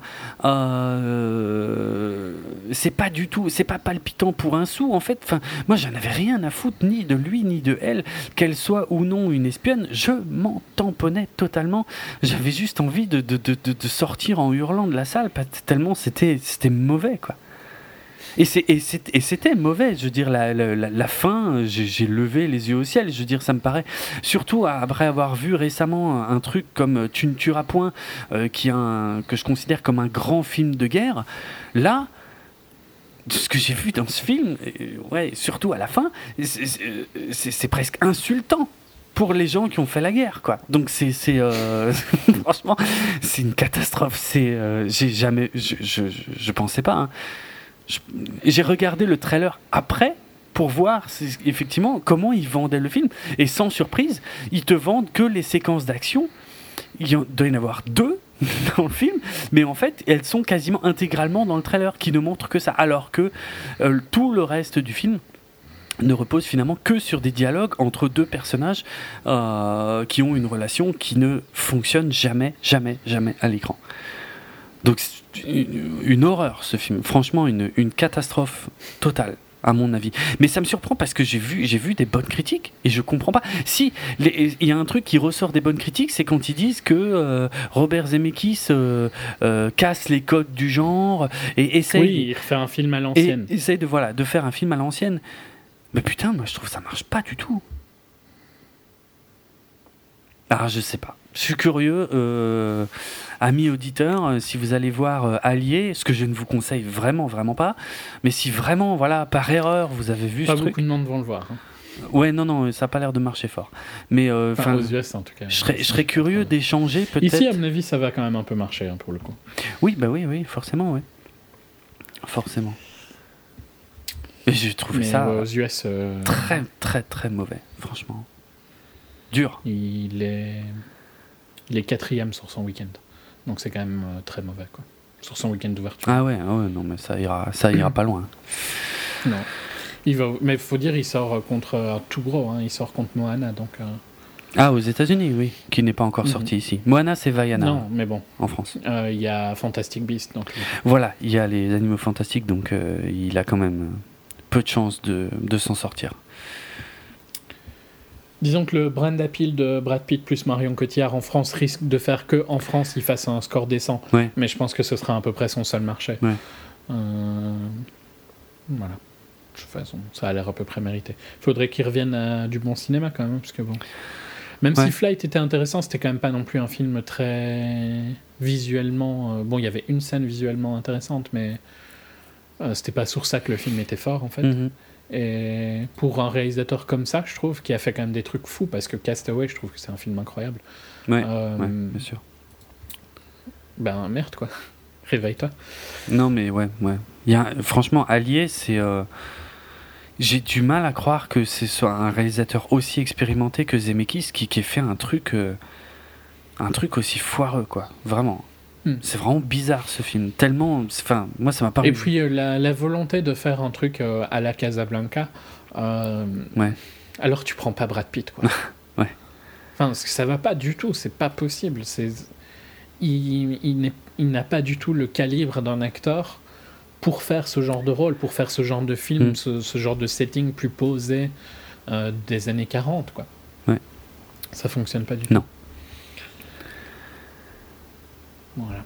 Bon, il a des critiques quand même plutôt mixées que positives, hein, mais c'est vrai que j'en ai entendu deux, trois positives aussi. Ouais. Qui m'ont surpris par rapport à ce que je. Je vais pas aller le voir parce que je sais que ce qui va m'énerver va vraiment beaucoup. Ah oui, parce que ça pique. Hein. Ouais. ouais. mais vraiment. Et donc, euh, j'ai pas envie, ça m'intéresse pas. Mhm. Ok, j'enchaîne? Oui. Euh, le client de Asghar Faradi, titre original Forest End, qui traduit veut dire The Seller. Ouais, c'est ça le, qui est donc, le vendeur. Un petit peu plus proche du titre américain qui est The Salesman. Mhm. Donc Asghar Faradi, excellent réalisateur iranien, très, très connu pour. Euh, il a gagné donc euh, un Oscar, il a été plusieurs fois primé à Cannes. Euh, donc réalisateur très très important qui a explosé, je dirais, sur la scène internationale. C'est peut-être pas le bon mot puisque ça reste quand même un public relativement de niche, donc je devrais peut-être pas dire explosé, mais qui, a, qui est devenu connu sur la scène internationale avec son film Une séparation en 2011, film iranien, et puis Le passé, qui était un film franco-iranien avec Bérénice Bejo et Tahar Haim en 2013. Et donc là, il revient en 2016 avec Le Client. Donc le client, de quoi ça parle? Ça parle d'un jeune couple euh, dans la fin de vingtaine, début trentaine, Emma Derana, qui, euh, qui prépare une représentation d'une pièce de théâtre adaptée d'Arthur Miller, euh, mort d'un commis voyageur. et suite à un, pas vraiment un tremblement de terre, parce que comment est-ce qu'on dit un tremblement de terre, mais qui est causé par la bêtise humaine? Euh... euh parce qu'il y, y, a un gros crétin qui euh, creuse à côté de leur building et qui fait un trou et que ça déstabilise leur building Donc c'est comme un tremblement de terre dans les faits, tu vois, mais c'est pas c'est pas naturel quoi. Euh, ils se retrouvent à la rue parce que leur leur appartement devient insalubre. Et euh, sous les conseils d'un ami avec qui ils font la pièce, ils emménagent dans un nouvel appartement, dans un nouveau quartier. Et euh, il y a des petits doutes sur euh, qui était l'ancien locataire de l'ancienne locataire de cet appartement, qui ne vient pas vraiment chercher ses affaires qui étaient bloquées dans une pièce, qui se fait critiquer un petit peu par ses voisins et tout ça. Et donc il y a des petits doutes sur le fait que ça avait pas l'air d'être quelqu'un de particulièrement très Hmm. Vertueux? Vertueux, oui, c'est une bonne manière de dire. Euh, j'essaye de pas trop spoiler, hein. j'essaye de vraiment dire des trucs qui se passent au tout début et qui n'ont pas d'impact, euh, qui sont pas des twists ou quoi. Euh, donc quelqu'un de pas très vertueux, on va dire ça comme ça. Et un soir, alors qu'elle attend son, que son mari revienne d'avoir été son pas son mari pour le coup, son compagnon, reviennent d'avoir été faire des courses. Elle prend une douche et elle fait l'erreur assez bête, mais de lui ouvrir la porte en pensant que c'est lui quand il sonne à l'interphone. Mhm. Sauf que c'est pas lui et que donc elle se fait agresser. Euh, ça se passe euh, hors screen, hein, l'agression. On voit juste qu'elle ouvre la porte et puis après on, voit, on le voit revenir et on voit des traces de sang. Euh, et donc il va la rejoindre à l'hôpital parce qu'elle a été emmenée à l'hôpital par ses voisins qui ont entendu des cris. Et donc c'est le point de départ du sujet du film. C'est qu'est-ce qu'on fait quand euh, dans un couple il y a eu une agression? Parce que on est donc dans un pays où il y a énormément de tabous sur euh, tout ça. Elle est dans une position où elle euh, elle veut pas en parler et ils en parlent jamais. il y a plein de non-dits sur ce qui s'est passé. Tu vois. Mhm. Elle ne lui dit, il y a jamais de, on sait jamais ce qui s'est passé. on ne sait pas si c'est si elle s'est fait violer, si vraiment, c'est tout dans, les non-dits et dans des regards euh, croisés entre eux. Et donc, il y a, une frustration qui grandit de son côté, tu vois, de pouvoir rien faire, de pas pouvoir l'aider, parce que euh, elle, euh, elle n'arrive pas à gérer ses émotions, ce que je trouve tout à fait compréhensible. Hein. J'imagine pas ce que ça peut être de se faire agresser comme ça chez soi et tout ça. Le sentiment d'insécurité que tu dois avoir après, tout ça. Tout ça, elle le joue, mais parfaitement bien, quoi. Elle est, elle est toujours juste. Elle est ça doit être tellement difficile, tu vois, de jouer euh, quelqu'un qui qui ne sait pas comment se sortir de la situation dans laquelle elle est, tu vois, mentalement, quoi. Euh, et d'arriver à être juste en jouant ça, je trouve que c'est euh, une performance incroyable parce que arriver à ne pas énerver le spectateur en, en lui faisant penser, tu vois, mais bouge-toi un peu, quoi ou euh, sors-toi de ça. Non, ici, elle est complètement juste. Tu comprends que elle essaye de passer outre, mais que c'est pas un truc qui se fait euh, en, un clin d'œil, quoi. Que c'est, mhm. ça doit être une construction et tout ça. Et lui, de son côté, tu, tu comprends aussi que il a une envie de vengeance, il a une envie de savoir, tu vois, et que elle, elle, elle lui donne pas les informations dont il a besoin pour passer outre. Il se trouve que le, l'agresseur euh, dans, sa fuite, avait laissé ses clés et tout ça. Donc il a aussi la camionnette de l'agresseur. Et euh, donc euh, tu te dis qu'il va y avoir une euh, confrontation à un moment, parce qu'il cherche à savoir qui c'est et tout ça. Et toute cette... Enfin, j'ai trouvé vraiment toute cette construction fonctionne parfaitement. Et ça, ça amène vers un huis clos qui se finit à la fin, qui est incroyable entre les différents personnages impliqués dans l'histoire il y a une, une, intensité, une tension, des mouvements de caméra. Euh, je parlerai un petit peu des critiques après, mais je vais finir ma critique à moi.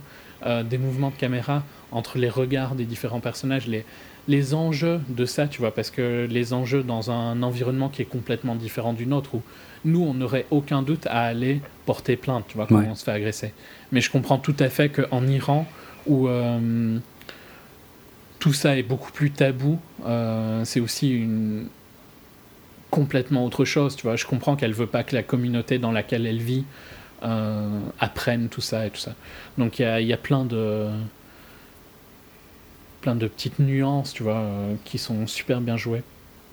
Euh, et j'ai trouvé vraiment le final excellent, sans, sans aucun défaut, avec une performance de tous les acteurs impliqués parfaite dans les deux trois défauts que j'ai trouvés dans le film, euh, je trouve que la pièce de théâtre qui, qui est un peu en parallèle avec leur vie, donc ils vont, euh, lui il est prof dans la vie, euh, hmm. elle, elle, elle travaille pas, elle femme au foyer je dirais, mais ils font tous les deux une pièce de théâtre le soir, et je trouve qu'elle ne, elle ne parle pas,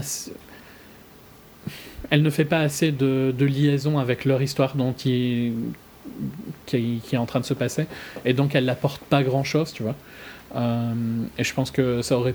la majorité des scènes ne servent pas à grand-chose. Euh, oui, ça, ça, ça, leur donne un sens de communauté, dans un... le fait qu'ils vivent dans un monde qui n'est pas que eux deux, tu vois. Mais euh, c'est pas les scènes qui fonctionnent le mieux dans le film. J'aurais préféré, parce qu'en plus, je pense que dans l'histoire d'Arthur Miller, il y a des sujets qui pourraient s'apparenter, parce qu'il y a une histoire avec une euh, fille peu vertueuse aussi dans, dans la pièce. Et donc, je pense qu'il y a des liens qui auraient pu se faire qui, que Asghar Farhadi fait pas assez. Donc ça, c'est une de mes critiques. Et je pense que hum, le début n'est pas aussi intense que la fin. Moi, j'ai bien aimé le début, mais la fin est incroyable. Donc, euh, s'il avait pu avoir cette intensité dès le début, ça aurait été vraiment un, film magistral, mais ça, ça reste un, film tout à fait excellent. Alors, pour aller vers certaines critiques que tu m'as fait lire tout à l'heure, notamment une de Télérama où je comprends pas du tout. parce que j'ai pas vu le même film, quoi. Ouais il trouve qu'il y a des, mouvements de caméra qui sont euh, sloppy, je sais pas, c'est pas ça qui est écrit, mais qui sont pas, euh, pas précis et tout ça. Je trouve justement que dans le huis clos final, les, les changements, les, les chants contre chants et tout ça fonctionnent parfaitement pour euh, décrire l'intensité de la situation. Et ouais, enfin vraiment techniquement un super beau film. J'avais adoré ces deux précédents et j'ai encore adoré celui-ci. Je le conseille très fortement. Après, ça reste un film iranien, c'est pas non plus euh, un blockbuster euh, comme Doctor Strange, quoi. Ou mm. même euh, Tu ne tueras point, qui est plus facile, je pense. Ouais. En dehors de la violence. Et sur quoi je peux clôturer Il a eu le prix d'interprétation masculine à Cannes, qui est tout à fait mérité, donc j'ai pas dit le nom des acteurs parce que ça va être très dur. Hein. Ouais. Shahab Hosseini, qui interprète Emad, et Tarane Ali Dousti, qui interprète Rana, et l'autre perso euh, un peu important, c'est le, propriétaire de l'appart. Euh, Babak Karimi, qui, interprète donc Babak. Tous les trois jouent très très bien. Tout le monde joue très bien en fait. J'ai vraiment bien. Et euh, donc en dehors du prix de meilleure interprétation, il a également le prix du scénario. J'ai entendu deux trois critiques qui, trouvaient qu'on voit un peu plus les ficelles qu'utilise Asghar Farhadi dans celui-ci. Mhm. Et moi je dirais qu'à l'inverse, je trouve qu'il raffine son art, tu vois, qu'il il devient de plus en plus apte à utiliser, euh, à, faire un très bon scénario, quoi, à faire un truc qui, qui a du rythme et tout ça. Et donc, euh, je suis pas d'accord avec ces critiques-là, pour le coup. Moi, ça a vraiment bien fonctionné sur moi. Quand je suis sorti du film, il m'a fallu euh, presque 40-50 minutes pour re-respirer, tu vois, ah et me, sortir du truc. J'ai, je je devais rentrer chez moi et j'ai mis, je pense, une heure pour rentrer chez moi à la place de genre 20 minutes, tu mhm. vois, parce que je je savais pas euh, quoi faire. D'accord. Donc euh, il m'a bien marqué. D'accord. Voilà, je l'ai bien vendu. Difficile euh, à dire pour moi parce que je, le, le, sujet me parle tellement pas. Je, apparemment le film est, est intéressant, mais mais pas pour l'histoire. enfin, je sais pas. Enfin, c'est pas le feeling que j'ai, tu vois. Mais tu me le disais bah, L'histoire n'est qu'un point, qu'un point sur euh, leur relation après, mm. tu vois. Donc, euh, je trouve que le scénario est très bien écrit parce que l'histoire avance quand même, tu vois.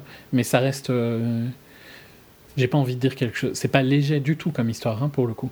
Ça parle d'une agression, mais. Oui, ça avance lentement dans la résolution, par contre, ça c'est clair. Mais je trouve pas que ce soit un point négatif. Ok. Non, vraiment adoré. Ok. Tu vois, j'aurais pu aller voir à Light, j'ai été voir ça. Bah, a priori, t'as bien fait. Je veux dire n'importe quoi plutôt que. C'est sûr que j'ai bien fait. Ouais. non. Parce que même, euh, même si. Euh, je pense que même si tu allais voir, tu vois, le client et que tu n'aimais pas, il y a quand même plus de choses à retirer euh, du cinéma d'Asghar Farhadi que du cinéma actuel de Zemeckis. Ok. J'ai dit actuel. oui, oui, merci. ok. Ok. Je te laisse continuer avec ton autre blockbuster pourri. Ouais, ah, je dirais pas pourri, mais euh, bref. Ah, je vais le critiquer quand même sans l'avoir vu. Ouais, ce qui est. C'est mon, c'est mon, c'est mon feeling cette, euh, pour ce HS. ok. Oui, c'est, oui, c'est vrai. Euh, alors, les animaux fantastiques hein, de David Yates. Alors. Euh, il est très probable que euh, bah, de nombreux auditeurs euh, aient pu penser que euh, c'est le genre de film qui aurait pu donner lieu à, une émission complète et, probablement aussi à un long dossier sur toutes les origines de la saga, les bouquins Harry Potter donc et les films. Seulement, il se trouve que je crois que ni toi ni moi ne sommes de grands amateurs de cet univers. Non, pour le coup, moi j'ai vu tous les Harry Potter. Toi, hein, t'as vu tous les films quand même, ok. Euh, j'ai vu le, le, premier que j'ai vu au cinéma, c'est euh, Azkaban, qui reste un excellent film, mais c'est un excellent film pour une raison toute simple. C'est réalisé par un excellent réalisateur mhm, qui a mis sa patte sur euh, la franchise et qui a d'ailleurs rendu la franchise intéressante. Hein, parce qu'avant lui, c'était des films pour enfants, après lui, c'est des films que les adultes peuvent apprécier qui ça s'est dilué au fil du temps parce que hmm pardon. Ah je suis pas sûr que tout le monde partage cet avis mais je te laisse continuer.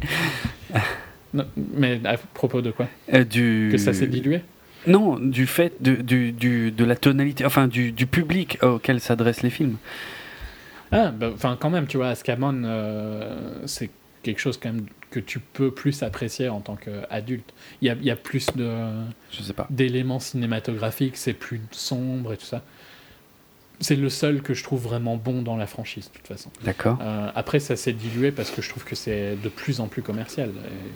je pourrais critiquer le réalisateur, euh, mais je vais, je vais, diluer ma critique euh, tout au long de la tienne. Mais c'est un faiseur, tu vois. Donc forcément, il n'a aucune, il n'a aucune personnalité dans sa réalisation. Mhm. Et ça se sentait dans les derniers Harry Potter. J'imagine que ça se sent ici. Ok. Donc euh, même si je les ai tous vus, ouais, je suis pas un méga fan, j'ai jamais lu les romans. Je trouve ça. En fait, je trouve que les premiers romans sont vraiment trop enfantins. J'ai déjà essayé, mais c'est vraiment. J'étais trop vieux quand ils sont sortis, tu vois. Mhm. Et euh, je lirai jamais une série sans commencer par le début. Oui. Donc euh, peut-être que les derniers, tu vois, sont plus intéressants, mais voilà. Ok. pour ma part, j'ai j'ai pas. Je clôture sur le fait que j'irai clairement pas voir Fantastic Beasts. Oh bah, si, tu, si tu veux, comme ça c'est fait. ouais.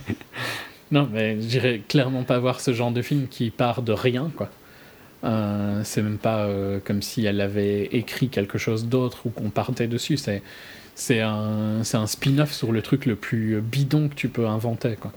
Euh, et le, la simple idée que tu fais un spin-off et que tu dis déjà que tu vas faire cinq films, ça, c'est foutage de gueule. Euh, et que ces cinq films-là vont être réalisés par le même réalisateur. Donc, euh, c'est impossible de faire cinq films en étant bon, tu vois. T'as besoin de te ressourcer. Surtout cinq films comme ça, quoi. C'est l'ampleur de la production de ce genre de truc est immonde. Je sais même pas comment, mentalement parlant, il arrive à en enchaîner cinq sans être un robot, quoi, tu vois. Et si t'es un robot, tu peux pas faire quelque chose de, de créatif de créatif. Ok. Je sais pas, moi, je...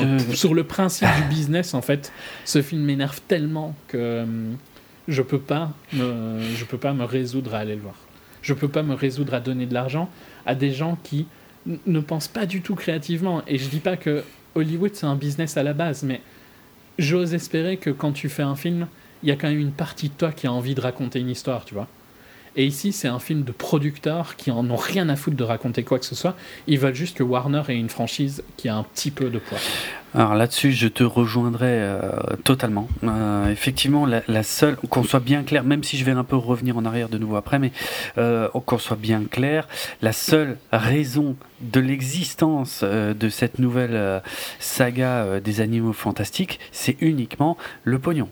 Il n'y a aucune volonté de créativité activité derrière, il euh, n'y a pas euh, une histoire euh, incroyable mais cachée que J.K. Rowling aurait gardé sous le coude pendant toutes ces années. Non, hmm. c'est le point Je pense que Michael Bay, quand il fait un Transformers, veut plus raconter quelque chose qu'ici. Hein. J'en ai même aucun doute en fait. Je pense que Michael Bay, dans, dans son cerveau bizarre, il veut raconter quelque chose, tu vois. Hmm. Hmm. Euh, et il veut faire quelque chose parce que même si tu détestes la soupe visuelle qui te sort, elle a quand même. Euh, il y a quand même un travail quoi derrière en fait. Et, ah ouais, ça, je suis assez d'accord. Non, il, est clair. Je trouve que c'est un des pires exemples d'argent. Oui, ouais, ouais, je suis d'accord. Il est, il est absolument certain que euh, les, euh, les grosses huiles de chez Warner euh, se désespèrent depuis justement la fin de la saga Harry Potter. et d'autant plus que ben, ils ont essayé de trouver des remplaçants. Hein. Il y a eu le Hobbit, on a vu à quel point c'était glorieux. Mais là, pour encore une fois, par contre, je pense que Peter Jackson voulait plus raconter quelque chose. Il s'est, il s'est foiré, il y a eu des problèmes et tout ça. Et même si, ok, ça part sur une envie d'argent, je pense que ça part d'une envie d'argent et d'une envie créative quand même des deux côtés, tu vois. Ouais, sauf que ça a été très très mal géré au final. Oui, tout à fait. Mais l'idée de base n'est pas venue que d'un point de vue financier. Il y a un peu les deux. Quoi. Même si c'est peut-être 80-20, euh, tu vois, il y a au moins 20%. Ouais. Ici, c'est 99.9 euh, et 0,1. C'est ça, c'est ça. Et je, je, ouais. je connais pas bien J.K. Rowling, mais je suis limite. En fait, je me pose des questions. Est-ce que, est-ce qu'elle, est-ce qu'elle va dans le même pas assez d'argent, Ouais, c'est ça, en fait, parce qu'elle est quand même directement impliquée dans ces nouveaux trucs au final. À fond. Et euh, donc ça, c'est assez inquiétant. Mais bref. Euh, je vais revenir quand même un peu. Alors que, bon, elle a l'air de faire d'autres trucs intéressants, tu vois, genre la pièce de théâtre et tout ça, euh, pourquoi pas Explore d'autres trucs. Je sais pas si c'est bon ou pas. Mais Pour les fans, c'est sûrement intéressant, tu vois. Bah, de ce que j'en ai entendu, la pièce de théâtre, elle est sympa à voir parce que c'est une espèce de condensé de la saga sur scène mais par contre, euh, apparemment, le, euh, en, refaire un bouquin pour essayer de capitaliser encore une fois sur le succès du truc est une erreur parce que, de ce que j'en sais, je ne l'ai pas lu. Hein. Encore une fois, là, je parle vraiment de choses que je n'ai pas lues.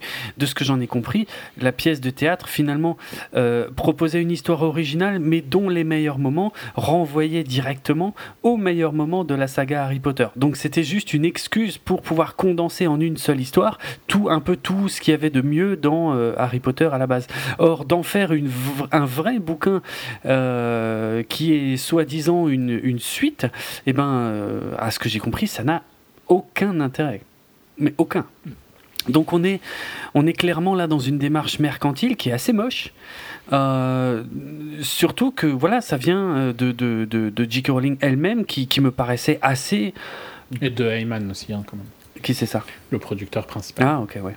Mais euh, qui, qui, me paraissait quand même assez irréprochable jusqu'ici et dont le travail devrait être de protéger son œuvre, en fait, et pas d'en faire des produits de consommation. C'en était devenu des produits de consommation, évidemment, avec le succès euh, de, des films. De... Mais. Euh, mais peut-être pas persister justement et vouloir en vouloir trop et vouloir continuer et du coup détruire ce qu'il y a eu avant. Il y en a, enfin, c'est une erreur tellement classique. Comment ils peuvent la faire, quoi? Bref, euh, Et comment t'annonces 5 films, quoi, tu vois? Moi, je trouve ça, mais... Mais c'est, mais c'est pas étonnant, vu l'état actuel d'Hollywood, où on est à la recherche de la franchise, on est à la recherche de l'univers qui va, qu'on va pouvoir étirer sur des films et des films et des films. Et encore une fois, surtout du côté de la Warner, qui n'a plus grand-chose à se mettre sous la dent depuis la fin d'Harry Potter, qui, même s'il a engagé, un, engrangé un pognon débile avec le Hobbit, euh, ne peut plus continuer dans cet univers, n'arrive pas à imposer... Euh, son univers euh, DC Comics. Euh, donc, ben, où est-ce qu'on revient? Finalement, on revient chez Harry Potter. Alors, je vais quand même pouvoir placer ça. le fait que mon expérience par rapport à Harry Potter, c'est que le premier film de Chris Columbus, je l'avais, j'avais été le voir au ciné quand il était sorti, avec ma frangine qui tenait absolument, parce qu'elle elle a lu tous les bouquins et tout machin. Et puis j'avais trouvé ça euh, sympa, voilà, mignon, mais euh, sans plus. Ils ont eu une chance hallucinante, hein. euh, c'est que le cast était globalement bon. Ouais, ouais c'est vrai. C'est, Franchement, il y a, y a, une. une parce que dans Boyhood, il a eu la chance que l'acteur soit bon, mais là, il a eu de la chance que globalement tout le cast soit bon. C'est, un miracle. Hmm. Bah, sûrement. Euh, tu vois, ça, je saurais même pas dire parce que j'ai pas été très loin. Au final, j'ai trouvé le film sympa, mais sans plus. Et euh, le second, j'ai pas été le voir au ciné. Je me souviens l'avoir découvert en DVD. Euh, que, que j'avais trouvé assez sympa. le troisième, Le prisonnier d'Azkaban, c'est pareil, je suis à peu près sûr de l'avoir vu en DVD et je n'en ai pas le moindre souvenir. Je me souviens absolument de rien du franchement, tout. Franchement, c'est la c'est le, le, pont entre les deux ah euh, entre les deux premiers et le suivant quoi. C'est un changement de ton incroyable entre les deux. C'est vraiment des films pour enfants à un film beaucoup plus pour adultes. Je suis d'accord que c'est aussi euh, vers quoi l'histoire allait tu vois mais euh, le ton qu'a mis Quaron est a, a, poussé la franchise vers autre chose quoi. Ok Bah, je, et, moi, je me souviens l'avoir vu sur une toute petite télé en DVD. Je, ouais, j'en ai absolument aucun souvenir. Et le suivant, euh, c'est pareil, La Coupe de Feu. Je l'ai vu euh, sur une toute petite télé en DVD. La Coupe de Feu, je crois que c'est celui où il y a le Quidditch, non? Le truc le plus débile qui existe euh, dans la franchise. Bah, le Quidditch est déjà dans le premier film. Hein. Oui, mais enfin, c'est pas celui où il y a vraiment beaucoup de Quidditch. Tu m'en demandes trop. Franchement, je m'en souviens pas. Je sais plus. J'ai en tête que c'est celui où il y a le plus. Oui, c'est présent depuis le début, mais enfin, c'est un jeu débile, quoi, le Quidditch. Mm, mm, ok. Mais moi, euh, en fait, j'ai pas de problème. Enfin, je... Les fans peuvent me troller, hein, je m'en fous. Oui, ce sera sûrement. Regardez les règles. Euh, L'objectivité euh, me fera gagner. Ah, oh putain, d'accord. euh, mais moi, j'ai pas de problème en soi avec l'univers d'Harry Potter, c'est juste que ça m'a pas parlé. Et pour le coup, ben, les quatre derniers, les quatre autres films, donc ceux qui ont été réalisés par David Yates, je les ai absolument pas vus et ça me, ben, ça me manque même pas en fait, euh, pour être hmm. franc. Il y a des trucs positifs hein, dans tout ça parce que par exemple, l'interprétation d'Alan Rickman, je trouvais est excellente au fil de la série parce que il a un changement, tu vois. Enfin, tu ne dois pas t'en rappeler parce que je pense que c'est plus vers la fin qu'il a un changement. Mais son côté connard qui se transforme en quelqu'un de super attachant est vraiment un, compagnon, tu vois. Je trouve que c'est un, une performance d'acteur euh, excellente. Mais bon, c'est un très bon acteur. Hein. Mhm. C'était un très bon acteur. Euh, donc, il y, a des trucs bien dans, dans la franchise. C'est pas je trouve que juste que les quatre derniers devenaient très blockbuster i quoi. Ouais. Très euh, enchaînés quoi. Mais ça c'est le fait quand tu c'est la même critique que je fais avec euh, lui. Comment est-ce que enfin t'imagines que le mec il va avoir fait neuf films dans la même dans le même univers? T'imagines comment ça doit être immonde quoi. Ouais, c'est clair. Mais, mais en même temps. As passé, euh, il va avoir passé 20 ans de sa vie à faire du Harry Potter. Ouais. Euh, t'as pas envie de créer quelque chose, surtout que putain, vous avez tous une thune incroyable quand même. Oui, ça par contre c'est clair. Ouais, ouais. Bon, ah, laisse-moi euh, continuer, parce que finalement j'en arrive seulement maintenant aux, animaux fantastiques, avec le sentiment de ne pas avoir dit grand-chose finalement sur la saga Harry Potter. Euh, donc, euh, Fantastic Beasts and Where to Find Them, donc c'est le titre original de, de, ce bouquin, en fait qui est mentionné dans les, dans les bouquins Harry Potter et probablement aussi dans au moins un des films. c'est un en fait, euh, finalement, c'est un, bouquin. Euh, merde, comment on dit ça en français? Un, livre scolaire, en fait, a priori. Donc, euh, qui dans cet univers a été écrit par donc Newt Scamander, donc Norbert Dragono en français. et alors, il faut savoir qu'en 2001. Euh, Désolé, le nom me fait rire. Ouais, mais je ouais. Moi, de toute façon, ça m'évoque rien puisque je les connais à peine, mais bon. Euh, donc, euh, ouais, il faut savoir qu'en 2001, en fait, J.K. Rowling a quand même ben, publié justement une version de ce, de ce guide en fait, euh, donc euh, les animaux fantastiques euh, et où les trouver, que, qui était en fait juste un espèce d'index en fait, une liste de créatures fantastiques avec juste un, un prologue qui était donc soi-disant écrit par, par Norbert Dragono, bon, bon, qui était en fait écrit par J.K. Rowling. Et en fait, c'était un truc qu'elle avait, qu'elle avait sorti uniquement pour pour une, une œuvre de charité. En fait, tout l'argent qui avait été récolté, c'était pour une œuvre de charité.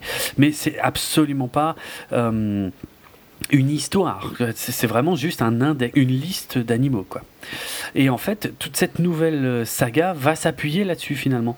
Euh, c'est-à-dire qu'on va revenir, euh, je crois que c'est 70 ans en arrière par rapport à la saga Harry Potter. on est dans le même univers, on est aux États-Unis. Euh, ce qui est plus facile, hein. enfin plus facile probablement pour les studios. Enfin, ça permet un peu de changer de décor et puis euh, surtout de bah, d'utiliser peut-être des décors un peu plus faciles, des décors moins européens euh, pour le studio. Et, et, en fait, voilà, on va placer donc Newt Scamander, Norbert Dragono au centre euh, de, cette, de cette nouvelle histoire, en tout cas au moins du début, d'après ce que j'en ai compris, euh, pour, euh, bah, pour retourner explorer cet univers, mais sous, sous une autre forme. Alors, on a dans le rôle principal Eddie Redmayne, que je trouve toujours très bon. Même si, effectivement, comme tu me l'avais dit, il devient un peu l'acteur euh, qui va à chaque fois jouer un personnage avec un peu d'éthique, avec un peu euh, des petites particularités. Euh. là, il est très très introverti, tu vois, il regarde très peu les gens dans les yeux. il est il est un peu comme il était dans Danish Girl. Hein. Un peu, ouais, en fait. Enfin, je sais pas, j'ai pas vu Fantastique. Ben ouais, mais un peu, c'est vrai, c'est vrai c'est vrai. De ce que tu me dis, tu vois. Ah ouais, non, mais c'est.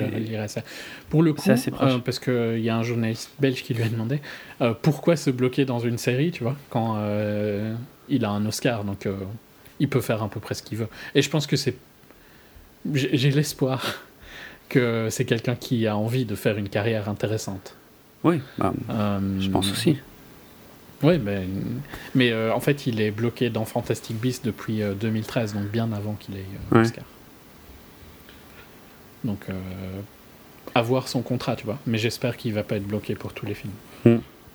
Bah, je sais pas, écoute, en tout cas, il semble que euh, euh, J.K. Rowling, elle, voulait Eddie Redmayne dans le, dans le rôle, quoi. Il semblerait même qu'il est absolument pas passé de casting. Que, que, et que par contre, lui a participé au casting des autres acteurs du film. Tellement c'était apparemment acquis euh, que ce serait lui qui, qui, jouerait Newt Scamander. Ok. Bah, c'est pas un mauvais acteur, c'est juste que j'aimerais bien qu'il sorte un peu de, de ce style d'acting parce que j'ai pas envie que ça devienne un acteur euh, qui fait que ça, quoi. Parce que c'est quand même un peu vers ça que sa carrière euh, se dirige là en ce moment. Et il a plus à donner que ça, je pense. Donc, ok. donnez-lui des rôles moins bizarres, quoi, tu vois. Mm-hmm. Euh, parce que je trouve que par exemple, si je prends quelqu'un complètement différent, mais Jim Carrey, ses meilleurs rôles, c'est quand il n'était pas comique. C'est euh, genre dans euh, The Truman Show, il est merveilleux. Mm. Dans Man on the Moon, sais plus le film. Man on the Moon, il est magistral aussi. Quand on lui a donné des opportunités, il a pu se découvrir. J'aimerais bien qu'on les donne à Eddie Redmayne aussi pour voir ce qu'il peut faire sans jouer du tic, sans jouer de l'Oscar bait. Ouais, je suis assez d'accord. Euh, mais même si je le trouve très bon hein, dans les animaux fantastiques, où il est. Euh, ça mais sincèrement, le, pire, hein, c'est que c'est vraiment d'un point de vue purement euh, éthique que j'ai pas envie d'aller voir ce film. Parce que je trouve que le trailer. Je me dis que le film, il est potable, quoi. Qu'il est pas super intéressant parce que c'est. Enfin, je vais te dire ce que je pense du film sans l'avoir vu. Il est pas super intéressant parce qu'il est censé set up plein d'autres films. Et donc, il va pas aller très loin, il va il va faire comme tous les, tout ce genre de films qui doivent euh, faire un setup énorme. Mm. Et donc forcément, à cause de ça, il va pas être super intéressant. Il n'est pas super intéressant parce que c'est un réalisateur qui n'a pas une créativité euh, incroyable euh, de base. Donc ça, ça, aurait été différent s'ils avaient donné ça à un réalisateur particulier, tu vois, pour essayer de donner une nouvelle image, une nouvelle un petit peu de, de, souffle, tu vois, à une nouvelle franchise. Non, ils préfèrent reprendre vraiment les acquis. Euh, donc tout ça, c'est des trucs qui me font dire que le film, au mieux, il est moyen, mais c'est sûrement bien produit et tout ça, tu vois, c'est un produit qui est sûrement bien fini. J'ai pas de doute sur le fait que le produit est bien fini, le trailer, il, donne, il te dégoûte pas, tu vois, ça a mmh. l'air potable. C'est juste que d'un point de vue éthique, ça m'énerve trop et donc je choisis. Alors, euh, juste pour l'anecdote, euh, je vais quand même mentionner le fait que Eddie Redmayne avait auditionné, euh, alors qu'il était étudiant à l'époque, pour le rôle de Tom Jedusor ben, dans Harry Potter et la Chambre des Secrets. Et de son propre aveu, hein, il, était tellement mauvais qu'il a évidemment jamais été rappelé. J'ai même lu une anecdote qui disait que qu'on lui a même pas laissé finir de lire le texte, tellement il était pas bon. Et, euh, et, pour vous faire un aveu, euh, jusqu'à quelques minutes avant l'enregistrement de cette émission, euh, je n'avais pas la moindre idée ou le moindre souvenir de qui était Tom Jedusor. C'est dire, euh, c'est dire à quel point je maîtrise l'univers. C'est un personnage super important en fait. ouais, c'est genre le personnage euh, clé et central. En fait, je sais pas si je peux le dire. Je pense que je peux le dire. En fait, tout le monde le sait, non? Que c'est c'est Voldemort, quoi. C'était le, c'est le vrai nom de Voldemort en fait, avant qu'il devienne Voldemort. Ah ok, bah tu vois comment je m'en suis rappelé aussi. Ah oui, oui, oui, toi t'as vu tous les films en plus, c'est vrai, oui, d'accord. Oh putain, ouais, c'est encore plus grave en fait. Merci, quelque part. Euh, donc voilà, euh, pour. Moi je me rappelle des trois principaux et puis basta. Ah ouais, ok, excellent. Euh, j'ai l'impression de ramer à mort sur ce truc. Alors, je vais quand même essayer de. Pourtant, je t'aide bien en trollant en permanence. Ouais, je sais pas. Euh, donc, ben, justement, tu vois, y a, je vais rebondir sur ce que tu disais. Il y a, euh, c'est assez juste en fait ce que tu dis. C'est-à-dire que le feeling que tu as me paraît totalement raccord avec ce que j'ai vu. C'est-à-dire que c'est, c'est très bien produit. C'est, les effets spéciaux sont excellents. c'est très bien mis en scène. Il n'y a pas de problème. Euh, par contre, au niveau de la mise en place de l'univers, tu sens que le truc, il est, c'est au chausse-pied, quoi. Vraiment. C'est-à-dire que euh, euh, Dragono, finalement, n'a strictement rien à voir avec le reste des protagonistes de cette histoire, au début en tout cas. C'est vraiment une histoire, c'est une coïncidence, tu vois. C'est-à-dire, lui, il a son histoire. Euh, et en fait, il va, croiser. Donc, il arrive. Il, est anglais évidemment. Il arrive aux États-Unis euh, parce que maintenant euh, le film, enfin en tout cas le début de cette saga semble apparemment va, va, plutôt se passer aux États-Unis. Et c'est vraiment par coïncidence finalement qu'il va croiser euh, la route de, de, plein d'autres personnages, c'est-à-dire de, de, Tina Goldstein par exemple, qui est euh, enquêtrice. Euh, donc, le, alors il y a le, Magical Congress of the United States of America, le MACUSA en fait, qui est l'autorité magique des États-Unis, qu'on va découvrir, puisque effectivement dans, dans, les, dans les films précédents, a priori, on n'avait que le point de vue européen de ce, de ce monde magique. Là, on, a, on va découvrir le point de vue américain, avec des codes un peu différents, avec des, un langage un petit peu différent. des noms, voilà, c'est ça, les moldus euh, ne, ne, ne s'appellent pas pareil. Par exemple, et donc elle, elle est enquêtrice là-dedans, euh, et donc euh, elle, elle va servir un peu de pont entre l'univers de, de, de, Dragono et, euh, et, à peu près tout le reste au final. on a un sympathique Moldu justement interprété par Dan Fogler qui va se retrouver bien malgré lui mêlé à tout ça, et, et j'ai trouvé de très très très très loin que c'était le meilleur personnage du film parce qu'en fait peut-être que c'est finalement à lui que je me suis le plus identifié. Je n'ai pas d'attrait particulier pour cet univers et je n'y comprends pas grand chose n'ayant même pas vu l'intégralité de, la, saga Harry Potter. Donc j'étais comme lui j'étais paumé en permanence et de temps en temps je découvrais quand même des trucs assez sympas assez impressionnants assez surprenants. Et, euh, et, je trouve même en plus que enfin ça va plus loin parce que c'est vraiment un personnage super touchant. Euh, et, et, au final c'est vraiment à lui que je me suis raccroché parce que Dragono il est un peu dans son monde il est un peu renfermé sur lui-même, c'est pas évident. Euh, très franchement, Catherine Waterston euh, dans le rôle de Tina, donc euh, je l'ai pas trouvé euh, top, mais alors vraiment pas en fait. Euh, elle est même assez transparente euh, et du coup le, relationnel entre entre Dragono et elle ne, fonctionne pas du tout à mon avis. et puis bon bah il y a y a Colin Farrell qui est un personnage assez important qui représente donc un peu le l'autorité du Makusa. Enfin il est pas il est pas tout en haut mais euh, donc, euh, enfin, tu sens que, en fait, on, va suivre des personnages assez fantasques en fait qui vont faire un peu des bêtises. Et puis, euh, et puis t'as Colin Farrell et, deux trois autres qui vont eux plutôt représenter vraiment l'autorité, le, côté très sobre et un peu, un peu chiant en fait, un peu relou du truc. Bon, il est, lui, ça va, il est, il est, plutôt assez bon. et puis t'as encore un autre groupe de personnages. Tu as des, des espèces de de fanatiques euh, qui euh, sont persuadés que les magiciens existent, parce qu'évidemment les magiciens se cachent, mais il y a des fanatiques euh, presque extrémistes en fait qui essayent de, lutter, de sensibiliser la population sur les magiciens, les sorciers qui seraient cachés parmi eux et qui sont franchement creepy, assez flippants. Et puis tu as encore toute une histoire de, de un, un, grand mania de la presse interprété par John Voight, dont l'un des fils se présente euh, euh, à des élections pour devenir sénateur. Ou peut-être même plus, je sais plus. Non, ouais, je crois sénateur, je sais plus.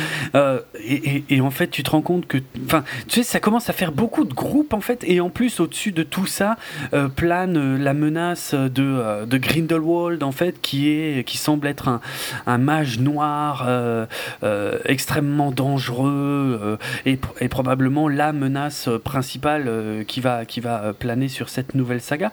Donc, ça, en fait, ça fait beaucoup de monde qui se croise, qui, qui, qui interagit, mais euh, ah, ça marche pas très bien en fait. Ça marche pas très bien parce que. Mais c'est du setup d'univers. C'est ça. Quand tu veux, setup 5 films. C'est ça. Parce que c'est très forcé. Fait un film, c'était probablement intéressant. Ouais, bah à la base, ça devait être juste trois films. Jusqu'à il n'y a pas si longtemps, on pensait que ce serait au pire ou, au mieux une trilogie, quoi. Et. Euh, mais au final, et, et, donc c'est J.K. Rowling elle-même qui a écrit le scénario du film. Mais franchement. Euh, et qui le remplit beaucoup trop. parce qu'elle écrit un scénario comme elle écrit un livre. Bah, probablement, ouais, ouais c'est ça. C'est ça. C'est pas, le, pas le même talent. Hein. Non, non, clairement. Et... Ça se voit, ça s'est vu à mort avec euh, Cormac McCarthy, par exemple. Quand il a écrit euh, The Counselor, qui était une daube ah, infecte, euh, complètement inacceptable, alors que c'est un excellent auteur qui a. Merde, je sais plus le prix américain super connu maintenant. Soit, The Road, il a ce prix-là, tu vois. Ok. Euh, enfin, c'est un prix euh, important. Euh, je vais retrouver. Mais c'est pas le même talent, hein, parce que tu peux pas faire du world building comme elle fait dans les romans dans un scénario. Ouais, ouais. Et, mais je dis pas que ça marche pas dans le sens où ça va, tu t'y retrouves, quoi. Mais c'est potable. Mais ça fait, mais ça, mais ça fait un peu beaucoup d'un coup, et en fait, c'est, ouais, c'est un peu trop parce que tu, à la fin, tu te, tu te rends compte qu'il y a quand même deux trois trucs qui, qui n'auront de valeur que plus tard en fait. Alors évidemment il y a, y a, des références, euh, il y a des noms, je vais pas les donner, je vais pas les dire évidemment, mais il y a des noms qui sont prononcés, qui évidemment à moi m'ont pas parlé du tout, hein, heureusement qu'on me l'a expliqué, euh, ou, euh, ou des objets même qui vont faire écho à des choses euh, visibles ou, en tout cas euh, plus ou moins mentionnées dans, l'univers d'Harry Potter, donc qui vont beaucoup exciter les fans, j'en doute pas. Mais mais tout ça est très reste quand même à mon avis très poussif et surtout surtout surtout le, plus gros problème reste le, le duo des acteurs principaux qui qui marche pas top top en fait mais sans que ce soit catastrophique, tu vois, ça va. En fait, le film se laisse voir et les enjeux, tu les comprends et, et, à la fin, tu as très bien compris vers où on va euh, continuer d'évoluer. Euh, finalement, le film est assez... Euh, il est presque prévisible en fait, et, mais du coup il, oublie d'en être. Je peux quasiment te raconter ce que c'est le film sans le voir, tu vois. Parce que justement, c'est un pur produit commercial. Ouais, c'est ça, c'est ça. Donc, c'est bien, c'est beau, c'est mignon. Il y a plein de créatures euh, au, à l'allure euh, plus ou moins euh, engageante. de toute façon, visuellement, ça va, mais c'est pas passionnant, en fait. Mhm. C'est ok, c'est un produit de consommation. C'est ça. Il n'y aurait pas de suite, j'en aurais rien à foutre, puisque pour être franc, ça ne m'a pas donné envie de continuer dans cet univers, en fait. Je veux dire, euh, ouais, j'ai vu ça, c'était bien, c'était mignon, merci, au revoir. Ça me suffit. Mais ça aurait sûrement été un meilleur film s'il n'y avait pas de suite. Peut-être, ouais, peut-être. Mais bon. Écrit différemment, tu hmm. vois, et tout ça. Mais non, il faut que ce soit. C'est euh, le Pulitzer, euh, le prix de Cormac. Ah, bah je pensais à ça, mais je croyais que c'était que pour les journalistes. Euh, bah, c'est le Pulitzer pour fiction. Ah, d'accord. Ok. Donc il y a les deux. Ok. Ouais, non, enfin, tu vois, fondamentalement, ça m'énerve trop parce que c'est vraiment trop un produit commercial qui est détruit justement par son. par, par le fait que c'est son unique ambition. c'est ça. Tout à fait. Donc, comme dit, ça se laisse voir et je suis sûr que ça va plaire à des tas de gens euh, qui vont être super contents. J'ai quand même été un peu surpris, pour être franc, par la, noirceur assez générale du film. Hein. C'est quand même très très sombre, beaucoup plus que je ne l'aurais pensé. Euh, même si je suppose que pour les enfants, ça devrait globalement passer. Mais c'est quand même assez dark. Euh, ça, je m'y attendais pas. Mais c'est vraiment le seul truc, tu vois, qui, a un peu retenu mon attention. Sinon, euh, je m'en fous, quoi. Je veux dire. Euh, il n'y a aucune confirmation. Je pense qu'ils ils attendent quand même de voir comment se comporte le film, hein, parce que c'est J.K. Rowling. Euh, je crois que c'est J.K. Rowling qui a dit que euh, il y aurait euh, cinq films, mais le studio, lui, c'est pas encore vraiment beaucoup engagé, il me semble. Ouais, mais en même temps, il fonctionne quand même. Ouais, mais forcément, forcément. Je veux dire, ouais, mais ça me tue. C'est un peu. Ouais, mais ça, j'ai envie. Enfin, ce film m'énerve, tu vois, mais, mais je suis d'accord qu'il devrait pas, tu vois.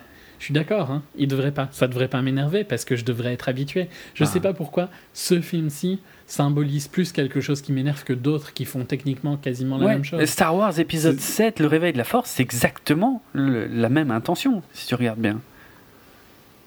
Euh... Ouais, mais d'ailleurs, c'est à peu près le même film. Je dirais non. Peut-être un tout petit peu C'est plus compliqué. Mais globalement, c'est un peu la même chose. Star Wars, en fait, a été malin dans le sens où il, où il s'est euh, auto-remaké pour plaire au plus grand nombre. Ici, je pense que le ton est quand même assez différent, du peu que j'en sais, en fait.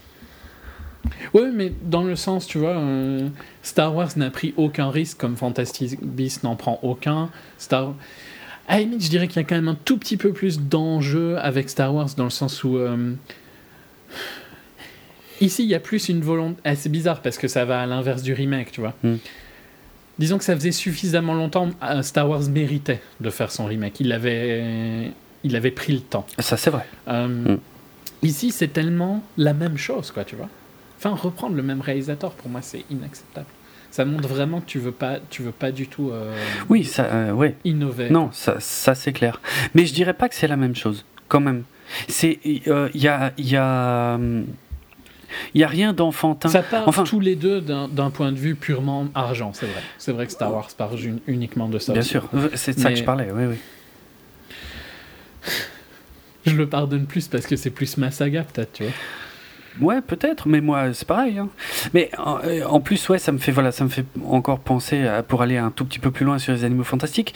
Je me rends compte aussi de peut-être pourquoi les, les, personnages principaux ne fonctionnent pas, à mon avis, c'est que au moins dans la saga Harry Potter, il commençait en tant qu'enfant. Donc c'était ça c'est super important. Ouais, c'est vrai. Et puis c'était ouais, c'était bien, tu pouvais tu pouvais les suivre et tout, il y avait il y avait une raison au fait que Et puis pour l'audience principale, ben ils avaient le même âge. voilà, donc ils grandissaient exactement. avec. les problèmes qui pouvaient se auxquels ils pouvaient être confrontés même s'ils étaient dans un, environnement magique et tout ça, ben ça il y avait des tout ça, pour moi, je pense que les livres Harry Potter, euh, sans être de, sont, super importants, tu vois, parce qu'ils ont, ils ont poussé des enfants à lire et tout ça. Donc, euh, je vais jamais critiquer ça. Euh, c'est juste qu'on n'était pas l'audience euh, première, quoi. Oui, voilà, oui, oui. j'étais peut-être déjà trop vieux aussi, tout à fait.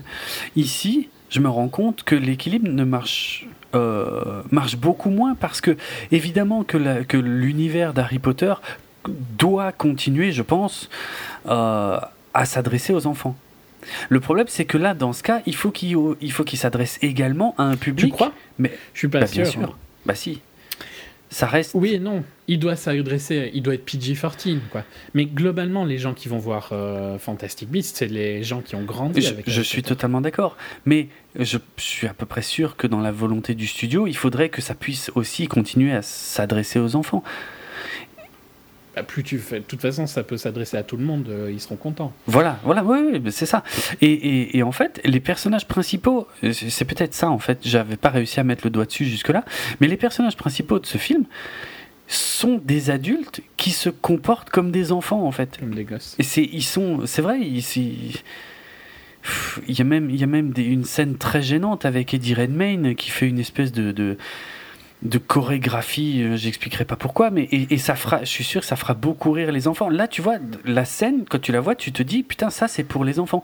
Mais en fait, ça fait super bizarre au milieu du film, qui est euh, globalement vachement sombre et, et a pas trop l'air de s'adresser aux enfants. Euh.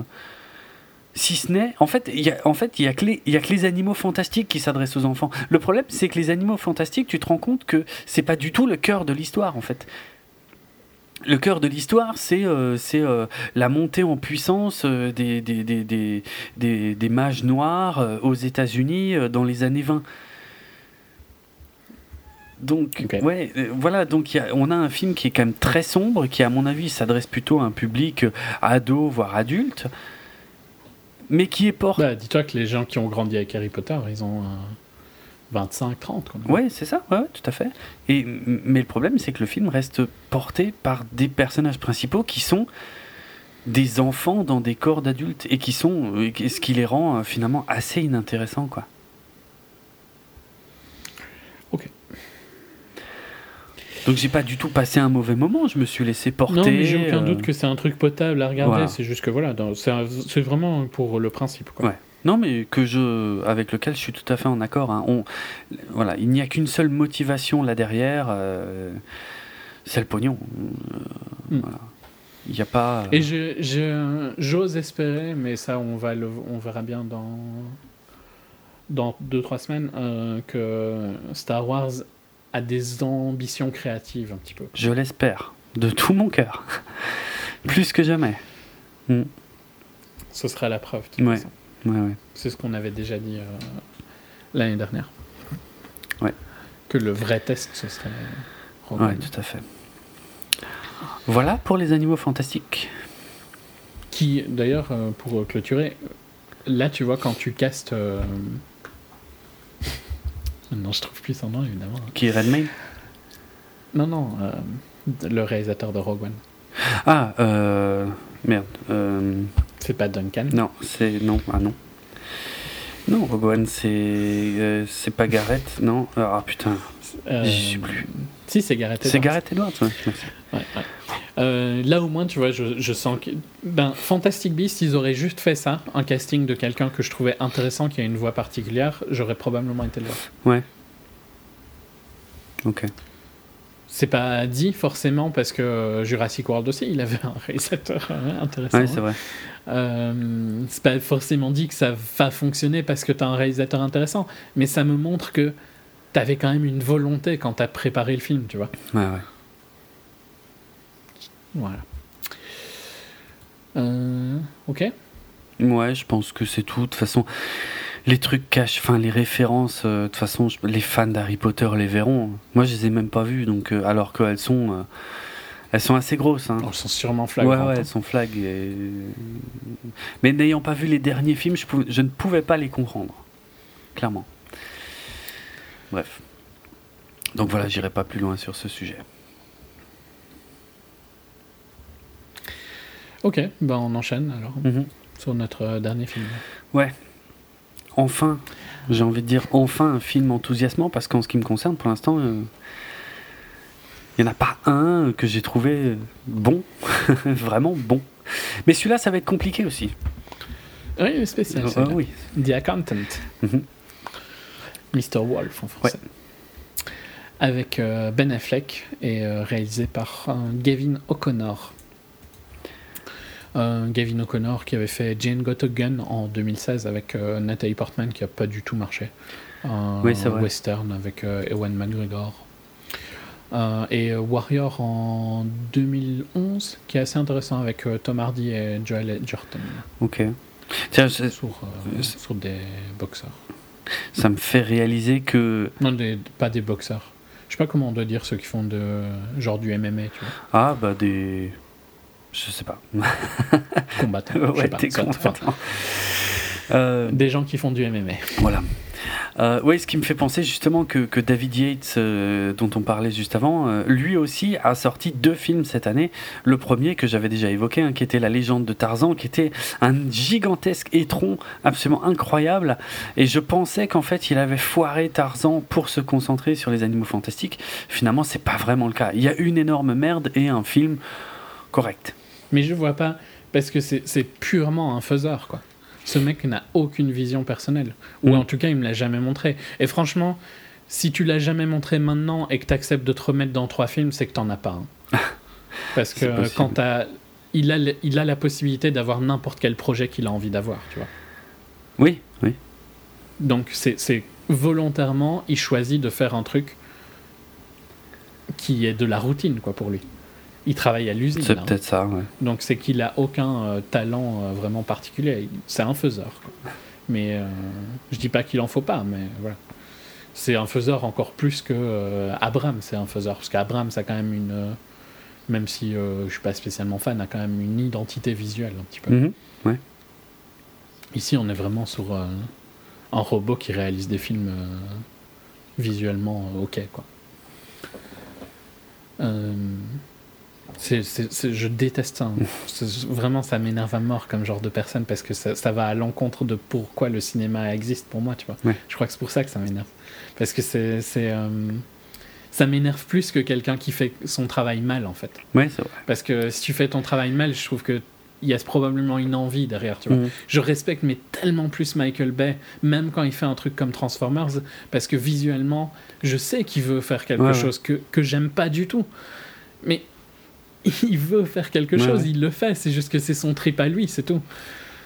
Je le partage pas, mais au moins il y, a, y a quelque chose. Mm. Soit, j'arrête. Diacontent. Ouais.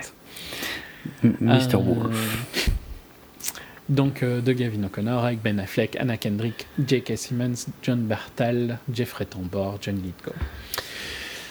Euh, de quoi ça nous parle, The Accountant c'est assez spécial. Hein, ouais, c'est là que les difficultés commencent. Effectivement. Et j'ai presque envie de, de, de, donner un avertissement en ce qui me concerne, hein, même si on, avait, on, en a déjà un tout petit peu parlé hors enregistrement. Euh, je sais pas si ma critique de ce film va être facile à comprendre. Parce que c'est c'est le c'est l'un des films les plus contradictoires que j'ai vu de toute ma vie. Et du coup euh, ma critique va s'en ressentir en fait c'est pareil. Ça va vous paraître hyper contradictoire. C'est-à-dire que pour un même point je vais être capable de vous dire le plus grand bien et à, et à la fois le plus pas le plus grand mal mais mais de le démonter en fait complètement. Donc euh, moi c'est un film je te l'avais dit euh, je j'aurais presque eu le souhait qu'on en fasse un épisode complet à un moment parce que je suis sûr. Quand tu l'as vu, moi je l'avais déjà vu depuis longtemps pour ah le coup. Là, ça fait longtemps hein, moi que j'ai vu Diacontent. Euh, ça doit faire presque deux mois pour le coup. Ok, ouais, mais moi ça fait quasi un mois maintenant, donc ça s'est un peu calmé. Mais je, on se, je suis sûr qu'on se serait marré comme des baleines si ah, on probablement. avait fait. Et, et, pour le coup, je pense que ça aurait été un bon full où on aurait pu se foutre de la gueule du film tout en tout en admettant qu'on s'est bien amusé. Mais c'est ça. Ce qui est devenu quand même super rare. Oui, oui et, et, et c'est un film assez unique. Euh, donc voilà, on va essayer de vous expliquer pourquoi, comment ce film est à la fois vraiment cool et totalement ridicule. ça commence. Et vous allez voir, ça va être que ça. Hein. Alors euh, l'histoire, qu'est-ce que ça ben, En fait, alors c'est deux histoires en parallèle en fait déjà, mais c'est déjà pas simple dès le départ. C'est-à-dire qu'on on va avoir d'un côté euh, donc euh, Cynthia Adai Robinson qui interprète une, une agente donc qui s'appelle Maribeth Medina D'ailleurs, euh, ça m'a travaillé pendant tout le film. Je me demandais qui c'était, où est-ce que je l'avais déjà vu. Et euh, en fait, il se trouve qu'elle jouait Amanda Waller euh, dans la série télé Arrow. Donc Amanda Waller, si tu te souviens bien, c'est dans l'univers DC Comics le personnage mhm. qui est notamment à l'origine du, Suicide Squad. donc voilà. cette jeune. Ça va quand même. Hein, C'était jamais juin. Hein. Ouais, ok, ok.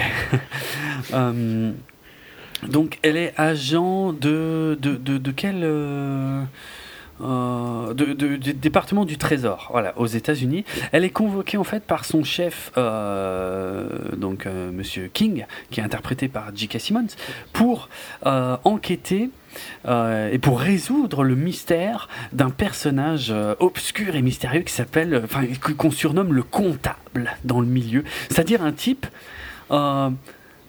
absolument génial qui euh, a l'air de servir de, de, donc de comptable et de blanchisseur d'argent à, euh, aux, plus grandes organisations. Il y a un terme français, hein. c'est de la comptabilité créative. Ah tiens, je connaissais pas ça. la comptabilité créative, ok. Euh, bah, tu vas bientôt devenir euh, chef d'entreprise. Apprends. Ah bah écoute, peut-être, oui. Mais enfin, la, compta, ça va, je m'en sors. Mais, euh, mais la, la, oui, mais de la créative. ouais, la compta créative, je connaissais pas.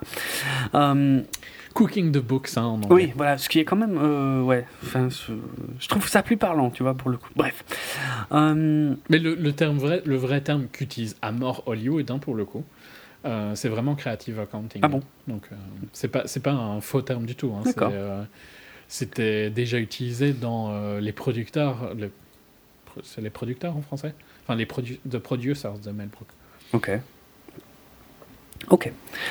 Euh, donc voilà, ce type en fait qui travaille pour euh, les, les plus grandes organisations criminelles dans, du monde entier apparemment, et qui est totalement insaisissable, c'est-à-dire qui, qui, détiendrait les comptes en fait euh, de toutes les plus grandes organisations criminelles, et qui semble être toujours le même mec, mais qui est introuvable. Qui est visible sur plein de photos. Ouais, mais, mais, mais toujours de dos. parce qu'il est. Oui, c'est vrai, je sais pas si tu te souviens. Parce qu'il est super balèze en fait. C'est vraiment le tout, tout au début du film, hein, vous en faites pas pour ça. Voilà. Donc, ça, c'est. On va, on va suivre ça, cette enquête en fait. Bon, nous on sait déjà qui c'est, hein, euh, parce que parce qu'on sait qu'on va voir un film euh, avec Ben Affleck. Ben Affleck. Donc euh, on, on, a bien compris. Et donc qui a, qui a sur un, le poster quand même un, un sniper rifle gigantesque. Hein. Oui. Bon, enfin, ça, je suis pas expert, mais. Euh... Non, mais enfin bon, son arme est gigantesque, quoi. Mm, mm. Ce film est rempli de Mais c'est clair, mais c'est tellement, c'est tellement sublime. Je te jure qu'on se serait éclaté à faire une émission complète. Et donc, d'un autre côté, on va suivre euh, le parcours euh, bah, d'un comptable, donc interprété par euh, Ben Affleck. Ben, dont, dont, ouais. Alors, c'est c'est vraiment compliqué. Parce que on, va assez rapidement en, savoir un tout petit peu sur, ce, sur son enfance. je ne veux pas trop en dire, mais, mais pour faire simple, il est autiste en fait. Il est autiste et c'est un comptable de génie. Euh, autiste euh, Asperger. Voilà, syndrome d'Asperger. Donc, euh, donc voilà, très, très renfermé sur lui-même, de, de, gros problèmes de sociabilité, de contact avec les autres, mais un comptable absolument génial. Et, Ce qui est ultra logique. Hein. Oui, oui, oui euh, franchement, j'ai pas de problème avec ça. Effectivement. Ma mère, euh, dans son école, c'est une école pour autistes. Mhm. Donc, euh, moi, j'ai déjà vu. Bon, les, les Asperger, c'est quand même super rare. Mais elle en a déjà eu qui étaient quand même particulièrement doués. Et c'est vrai qu'ils ont un esprit vraiment particulier. Quoi. C'est, assez marrant à voir en vrai. Enfin, marrant. C'est pas Je veux pas dire marrant dans le sens bête de foire, hein, pas du tout. Mhm. Juste c'est fascinant quoi de voir euh, comment leur esprit fonctionne quoi. C'est intéressant. Ouais. Ok. C'est bon. C'est vrai que souvent les autistes dans les films sont montrés comme des Asperger. Par contre, oui, c'est vrai que c'est toujours le même, euh, le même type d'autisme euh, assez souvent.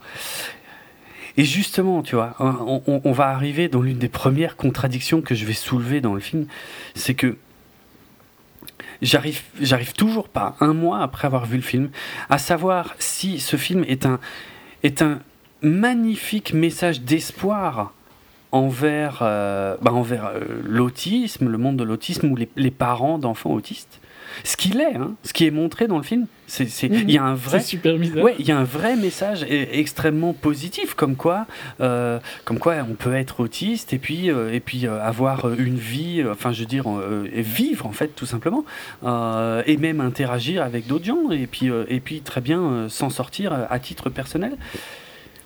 Et d'un autre côté, le film part tellement loin dans des trucs complètement abusés, voire franchement tarés, que je me demande si c'est pas un peu presque insultant envers les, les autistes. En fait, j'arrive pas à savoir si est-ce qu'ils sont montrés d'un bon oeil ou d'un mauvais pas. Mais je sais pas parce qu'il y a les deux en fait. Ouais. Et même lui, sa relation par rapport à l'éducation qu'il a et tout ça, l'éducation qu'il aurait eu envie d'avoir, ça n'a aucun sens. Dans le film, il dit T'as l'impression qu'il regrette à mort son, la manière dont son père l'a éduqué. Mais à côté de ça, la seule raison qu'il peut faire les choses qu'il fait, c'est parce que son père l'a éduqué comme ça. Euh, ouais. Tu peux, tu peux pas avoir les deux en bah fait, tu vois. Le film comprend pas ça. Mais tout est contradictoire dans ce film en fait, parce que en fait l'élément qu'on qu'on vous a pas encore donné, mais parce que ça reste, c'est quand même un film d'action en fait même s'il n'y en a pas tout le temps, tout le temps, c'est un film d'action. Et en fait, euh, il, est, il est autiste, il est comptable, on va dire, le jour, et la nuit, il est. Mais alors. Super killer. C'est mais hyper badass, mais un truc de malade. C'est Jason Bourne. Euh, ouais. Sous en Mais c'est ça. Mais il maîtrise tous les styles de combat à main nue, toutes les armes à feu. C'est un truc de. C'est un monstre, le type, quoi. Et en fait. Il a un petit côté aussi euh, qu'il aime bien, comme dans Da Vinci Code, le. comment il s'appelait le l'acteur qui était euh, albinos. peut-être pas le bon terme. C'était, si si, euh, c'était euh, ah, c'est lui qui joue la Vision dans les derniers Marvel, mais euh, comment il s'appelle? Je vais te dire ça dans un instant. Je suis en train de rouvrir la page. Alors. Paul Bettany. Paul Bettany, c'est lui, ouais. il a un peu le même fascination avec les punitions corporelles aussi. Parce qu'il y a un côté très euh, BDSM presque. Hein. Ouais, il y a ça. Hum, je vais aller me fouetter un petit peu aujourd'hui. mais en, ouais, en fait, bon, je crois pas que ce soit ça qu'il fait en fait. je pense que je pense qu'il s'endurcit. Enfin, c'est plus. Euh, oui, je sais, mais je sais bien pourquoi il le fait. Mais c'est super chelou. Ouais, ouais, c'est super bizarre parce que c'est jamais montré comme ça en fait. C'est et c'est le film de tous les contrastes. En fait, c'est le film le plus contradictoire que j'ai vu de ma vie parce que c'est un film qui est extrêmement sérieux euh, ah oui, bah, c'est Ben Affleck. Et, ouais, et, dans le film, il rigole pas du tout. Il n'y a pas des punchlines. Il, y, a deux, trois punchlines avec euh, Anna Kendrick, quoi, qui je trouve fonctionnent assez bien. Elles sont dans le trailer, euh, notamment avec le Pocket Protector, oui. qui sont marrantes. Tu vois, je trouve qu'elle elle est, elle est mignonne, Anna Kendrick, dans ses, ses relations avec lui. Mais c'est pas. c'est une des seules scènes un peu où il y a de l'humour. Ouais mais c'est pas un film à punchline, quoi. C'est un film extrêmement froid, voire un peu clinique dans certains passages. Euh, avec ouais où, ça rigole pas quoi en fait et pourtant ah non, euh, quand on enfin si on parle du film si on vous parle du film ou moi si je raconte le film à quelqu'un je suis je me marre en fait parce que c'est n'importe quoi parce que aussi bien euh, enfin je veux dire le scénario plus je réfléchis. Le scénario a plein de trucs ultra sérieux, genre dans la manière dont laquelle il se fait payer par ses employeurs. Euh, il est rempli de de côtés super réalistes, genre c'est c'est euh, bug out bag ou bien son airstream, tu vois, tout près et tout ça. Mm-hmm. tout ça, c'est rempli de de réalisme. Et puis à côté, euh, il y a juste son perso, quoi, qui est complètement bidon. Mm, ouais, c'est super bizarre. C'est ce film mélange en permanence des choses qui, qui, sont impossibles à mettre ensemble, en fait. Et à fond. Euh, bon, euh, j'ai beaucoup de respect pour les comptables. Hein, je veux dire, j'ai quelques notions de comptabilité. Et en fait, ce film m'a éclaté pour ça parce que je suis sûr que ça, va devenir le film culte des comptables. Quoi, je veux dire, le mec. non, mais c'est super cliché en plus. C'est le, syndrome d'Asperger qui est capable, en fait, quand il met le nez dans des livres de comptes, il, voit, il visualise les chiffres. Tu vois, je veux dire, il va faire un boulot débile que, que une armée euh, de comptables ne serait pas capable de faire en une semaine. Et lui, il va te le faire en une seule nuit, tout seul, tu vois. Et à côté de ça, effectivement, il euh, y, a ce côté ultra badass où il maîtrise toutes les armes à feu, où c'est un putain d'action héros euh, euh, ultra. Mais, mais en fait, ça colle pas, ça, peut pas être le même personnage. Et du coup, tu as des trucs super bizarres tout au long du film, parce qu'il y a, y a Enfin, si tu, si tu décortiques le scénario, il y a plein de trucs, tu te dis, mais c'est pas possible, quoi. C'est juste, ça n'a aucun sens. Et euh, ouais, mais sans spoiler, c'est extrêmement difficile. Mais ce serait presque, ouais, c'est presque dommage de le spoiler. Mais je le trouve génial le film parce qu'il est, c'est, c'est comme si c'était un, scénario de série Z, donc vraiment un truc débile, hein, un truc, euh, un, un, film d'action bête et méchant avec un, un scénario torché et complètement euh, incroyable, mais réalisé par David Fincher, tu vois. Donc avec de super acteurs, tout le monde est très carré, très pro euh, et prend le film très au sérieux. Et c'est jamais ridicule. C'est pour ça que je peux pas dire que le film c'est un nanar parce que il y a que le scénario. Mais dans ma salle, il y a eu plein de moments où on était tous morts de rire. Mais c'est obligé, c'est obligé. Moi, quand le film s'est fini, j'ai rigolé tout seul pendant 20 minutes dans la salle, en sortant de la salle, en allant dans ma voiture, et même encore dans la voiture, je me marrais. Je me disais, mais c'est juste pas croyable ce que je viens de voir. Et, pourtant, c'est pas du tout un film comique. franchement, il y a des passages. La relation entre Ben Affleck et Anna Kendrick, elle, elle est touchante, tu vois. Ils sont, ils sont, euh, c'est des comptables en fait. Ah, il y a une scène que j'ai trouvée sublime où euh, où c'est une espèce de, de, de, romance de comptable où en fait ils sont tous les deux en train de se chauffer en se racontant des trucs comptables, genre ouais, euh, moi j'ai équilibré un bilan sans le plan comptable, ah ouais, mais moi je suis capable de faire des, amortissements, des machins, des trucs, et en fait, mais moi je suis mort de rire quand je vois ça en fait parce que c'est quand tu réfléchis à ce que tu es en train de voir, tu dis mais c'est n'importe quoi, c'est n'importe quoi. Et, le scénario. C'est comme ça que flirtent les comptables. Mais hein, probablement, je, suis sûr que oui. Euh, je sais pas. C'est spécial épisode, on troll tout le monde. Hein. Peut-être. Moi, j'ai troll les fans d'Harry Potter. à mon avis, on a plus que des comptables dans notre monde. Oui, oui, c'est possible. Non, mais j'ai. Mais enfin je sais pas, ayant moi-même le nez dans de la compta de temps en temps, en fait, le film a encore plus éclaté, tu vois, parce que c'est vraiment n'importe quoi. ah, mais il, glamour, euh, il, met du glamour sur euh, la compta. Hein. Oui, oui, c'est ça, il te rend presque le truc sexy, quoi. Après, si. Parce que moi j'ai quand même bien aimé le film, j'ai trouvé que c'était Mais moi aussi. Et tout. Mais toi aussi hein, au final. Mais euh, il y, a, y, a, deux trois trucs, il y a deux trois moments. Si je veux faire des vraies critiques en dehors de, de du manque de logique du truc, tu vois. Mhm. Euh, je trouve que son perso a un switch un peu de sociabilité qui est un peu trop bah, rapide. bien sûr. Si je veux revenir à une critique. Euh. Bien sûr. Euh, parce qu'il passe d'un mec quand même qui a aucune notion sociale. Oui. Et il fait une remarque quand ils arrivent dans l'hôtel, je sais pas si tu t'en rappelles. Non. elle lui dit je peux pas je peux pas me permettre ça, tu vois. Mhm. Et il lui fait une réponse que, qui est pas du tout une réponse d'autiste, quoi, parce qu'il lui dit Je sais. Genre, c'est, c'est, c'est arrogant et euh, c'est un peu sarcastique, tu vois. C'est quand même des traits qui sont très humains, euh, normaux, je mets des guillemets.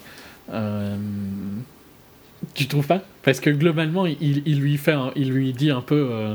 bah oui, je sais bien que t'es pauvre, mais bon, voilà, moi je peux, le, moi je peux le faire. Quoi. Oui, c'est vrai. C'est pas une réaction vraiment normale. Hein. Euh, d'autiste en tout cas, ouais. Oui, bah. Euh, mais c'est ça en fait. Et je trouve que d'ailleurs, quand il rentre dans l'hôtel, il passe un peu trop vite. Euh, il, devient un peu trop vite normal. Ouais. Entre guillemets, ouais. Mais enfin, normal. Parce que ça reste Ben Affleck. Je, par contre, je suis pas fan du mot normal. Hmm. Non, mais ça reste Ben Affleck, dans tous les cas, il est pas super émotif. ah oui, enfin, c'est pas ce que je voulais dire. Mais oui, ok. Mais. Non, mais normal dans le sens. oui, c'est pas. Sociable, je dirais. Ouais. Mm. Mais euh, Il devient un peu trop sociable instantanément. Ouais, c'est clair. Mais c'est en fait, c'est ça le truc, c'est que les dans, les acteurs sont bons, mais c'est l'écriture. En fait, ils jouent avec un sérieux assez incroyable, un scénario qui est d'une débilité sans nom. Mais et, tout le monde en fait. Il y a hein. tellement des moments où, fuck, genre dans sa baraque, il y a une Gatling gun. Ah, ça, ça c'est sublime quoi ça sort d'une ouais, part, ce machin. Ça ne sert à rien, tu vois. Il n'y avait pas besoin de mettre ça. C'est clair. Et ça n'a aucun impact dans l'histoire. Au final, non. non, c'est. Mais c'est limite un gag. Mais en fait, c'est pas un gag parce que t'as pas l'impression que c'est fait pour rigoler. Mais pourtant, tu, tu peux pas ne pas rigoler tellement c'est what the fuck quoi. Et le perso de King aussi est vachement fort. Mais c'est super. Mais tout est bizarre dans ce film, franchement. Parce que, en fait, il n'y a pas que euh, tout ce qui concerne l'autisme et le personnage de Ben Affleck hein, qui est chelou. Effectivement, tu fais bien de le dire. Tout l'intégralité du scénario, même euh, du côté des autorités et tout, il y a des. Alors, enfin, moi, je suis resté accroché euh, pendant tout le film, c'est vrai, j'étais à fond dedans, quoi. Je veux dire, j'essayais, parce que déjà, j'essayais de comprendre si ce que j'étais en train de voir était vrai. Tellement c'était ouf. Puis, oh, puis on n'a même pas parlé, mais des motivations des, de, euh, de John Lithgow. C'est aussi super chelou. Mais, mais ouais, le problème c'est que c'est un peu moins. Euh, bon, là, là, si on va pas en spoiler, on peut pas. Voilà, c'est ça, c'est ça. Ce serait trop compliqué sans spoiler. Ça reste super bizarre euh, quand même. Mais surtout. Parce que même en en discutant nous deux, on, on comprenait à peu près, mais c'était quand même super. Ouais, mais ça franchement, ça n'a pas trop de sens. De toute façon, le personnage de Ben Affleck a une réputation de, de super comptable, quoi. Qui, euh, les gens l'engagent pour ça, en fait. Mais si tu sais ça, il y a une partie du film qui n'a pas de sens, du coup. Parce que pourquoi ils ont été chercher un super comptable pour faire ce qu'ils font dans le film? C'est idiot. Mais voilà, c'est un film qui est ultra contradictoire. Mais ouais, comme dit, j'ai pas passé un mauvais moment. J'ai même trouvé ça assez cool dans l'ensemble. parce que c'est un, un, assez bon thriller. C'est plutôt un bon film d'action. Visuellement, c'est assez intéressant. Visuellement, c'est classe. Les, les, les, acteurs sont bons. Mais, mais, mais... Même s'ils ont des, des lignes parfois à sortir qui sont. Oui. mais si tu réfléchis ne serait-ce qu'une seconde au scénario, tu, tu es obligé d'éclater de rire. Parce que c'est n'importe quoi. Et c'est euh, parce qu'il y a un mélange. Mais dès le début, en fait, rien qu'avec les éléments que j'ai donnés, on se rend compte qu'il y a une espèce de contradiction. C'est-à-dire, comment est-ce que tu peux suivre d'un côté euh, une enquête, une enquêtrice euh, fédérale sur un mec qui a l'air d'être une, une, sacrée pourriture, tu vois, qui, a des liens avec les plus grandes organisations criminelles du monde. Donc ça doit être forcément une saloperie. Mais c'est Mais le film, ouais, enfin non, je peux pas le dire. Mais mais le film essaie quand même de donner du sens à tout ça. Mais je trouve ça super foireux. Je trouve, ça je trouve que c'est n'importe quoi. Parce que d'un autre côté, on, on, le suit lui, et en plus, c'est Ben Affleck, c'est la tête d'affiche du film. Pour être franc, on se doute qu'il est pas, il peut pas être aussi pourri que ce qu'on nous explique de l'autre côté. Donc, le film est déjà contradictoire, et plus l'histoire progresse, plus elle est à la fois intéressante, j'avais dit que ce serait contradictoire, hein, à la fois intéressante et foireuse, en fait. C'est-à-dire, plus ça progresse, moins tu peux t'attendre vers quoi ça va, et pourtant, plus tu te dis, mais c'est n'importe quoi. Et surtout qu'il y a un espèce de...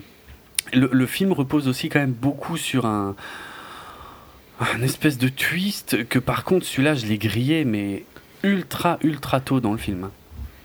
Et plus le film avançait, et plus je me disais, au secours, ne me dites pas qu'ils vont faire ça. Moi, je trouve que ça va bien avec le film, hein, pour le Oui, oui, finalement. Mais ça, reste, ce que je dis, ça reste un scénar de série Z qui aurait pu être fait dans les années 90, un truc avec Van Damme ou Steven Seagal ou je ne sais quoi. Euh, mais qui au final est, fait hyper, hyper carré, hyper proprement. C'est un film Golan et Globus. Un peu, ouais. Mais avec un bon réal et de bons acteurs. Mhm. C'est super bizarre. J'ai jamais vu ça. Franchement, c'est. Comme dit. C'est un mélange des genres qui est totalement inédit. Je, on le conseille, je veux dire. Euh. Ouais, non, moi j'ai trouvé que c'était quand même un bon moment. Moi aussi, c'est un des meilleurs, euh, un des films les plus sympas que j'ai vu cette année. Euh, il y a, au niveau action, il y a quelques passages qui sont sympas. J'ai trouvé ça infiniment supérieur au second Jack Reacher. Et, puis le, et puis le scénar, c'est n'importe quoi, mais on se fout pas de notre gueule en fait. C'est juste que c'est drôle, mais et en même temps un peu bizarre. Et puis en plus, il y a tout cette, toute cette approche de l'autisme qui est super. Euh, contradictoire aussi. qui, qui, qui, est chelou. Par contre, euh, on en avait parlé, à voir en VO, parce qu'il y a un gros problème dans la VF. Moi, j'ai eu un gros problème avec la VF, effectivement. Il y a, y a un truc à la fin euh, que j'ai vraiment pas compris à cause de la VF. Mais peut-être que j'étais. Euh, parce que j'étais à la fois dans le film et à la fois un peu détaché du film parce que à chaque fois, à chaque scène, après, je me, je, me, j'essayais d'analyser ce que je venais de voir et je me disais mais putain mais c'est pas croyable ce film quoi. C'est c'est tellement un mélange de d'action héros avec euh, mélangé avec du scandale financier mélangé avec un beau message sur l'autisme, euh, mélangé avec euh, de la comptabilité porn. c'est n'importe quoi. ce film est pas croyable. Franchement, il faudra que je l'achète en vidéo, que je le revoie. c'est énorme. C'est pas un excellent film, mais c'est quand même un bon film.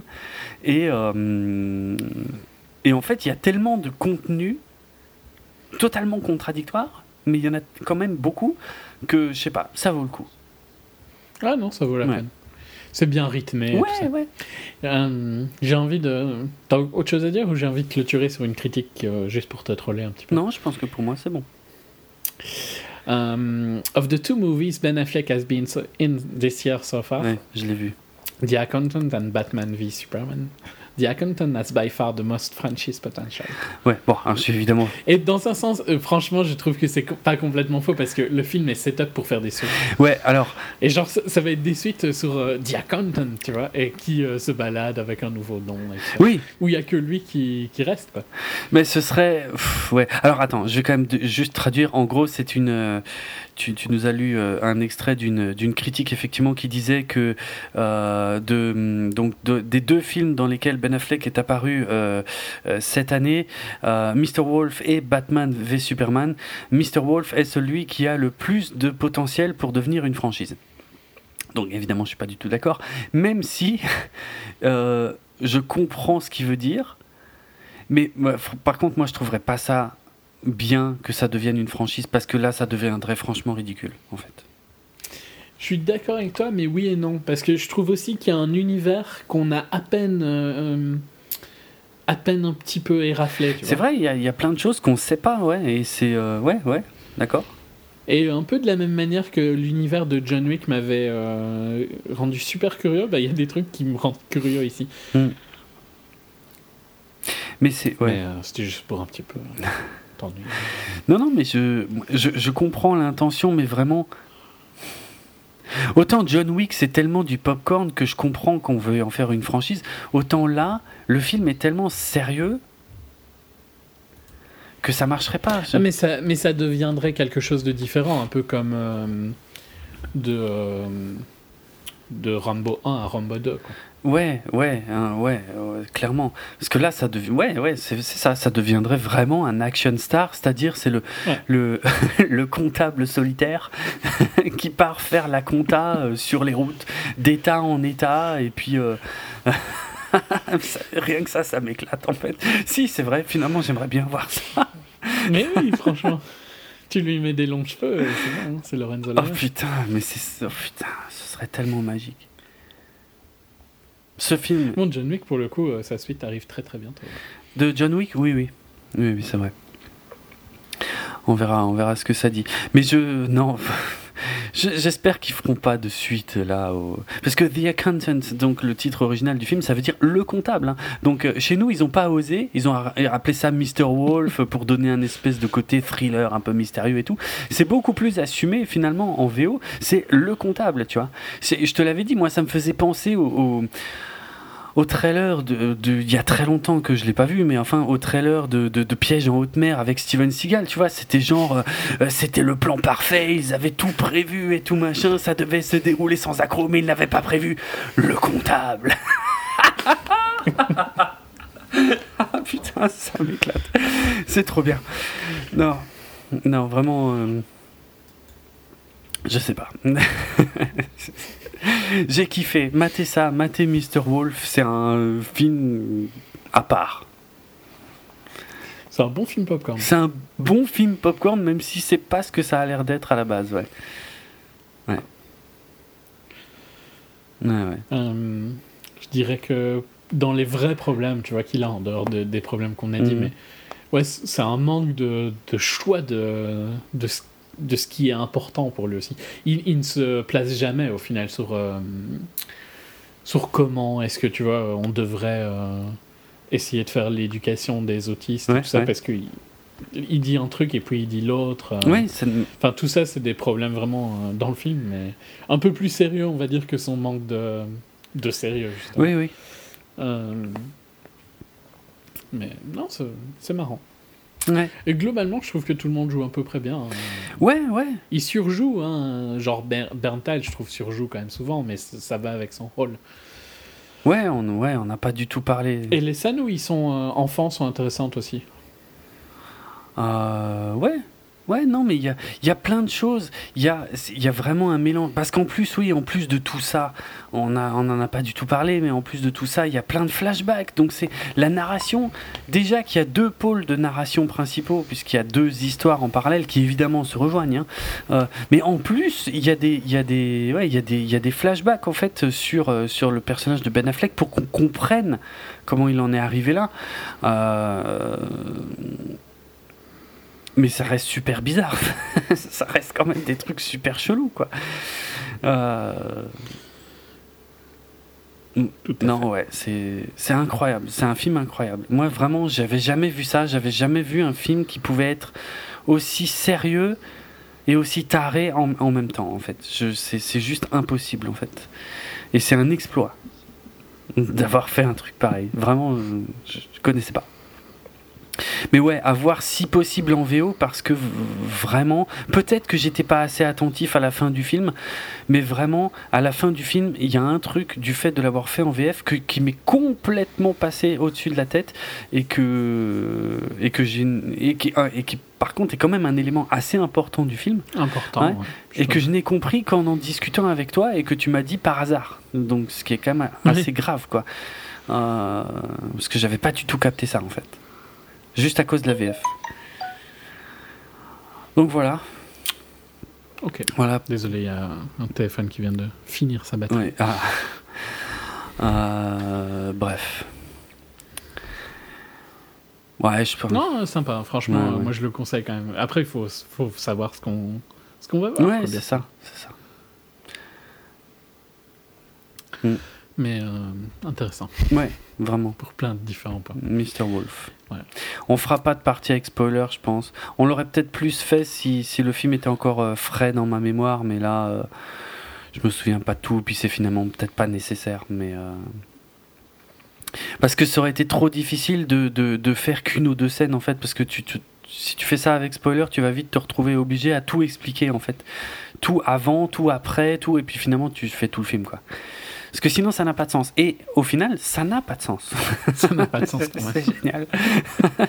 Franchement, ce film, incroyable.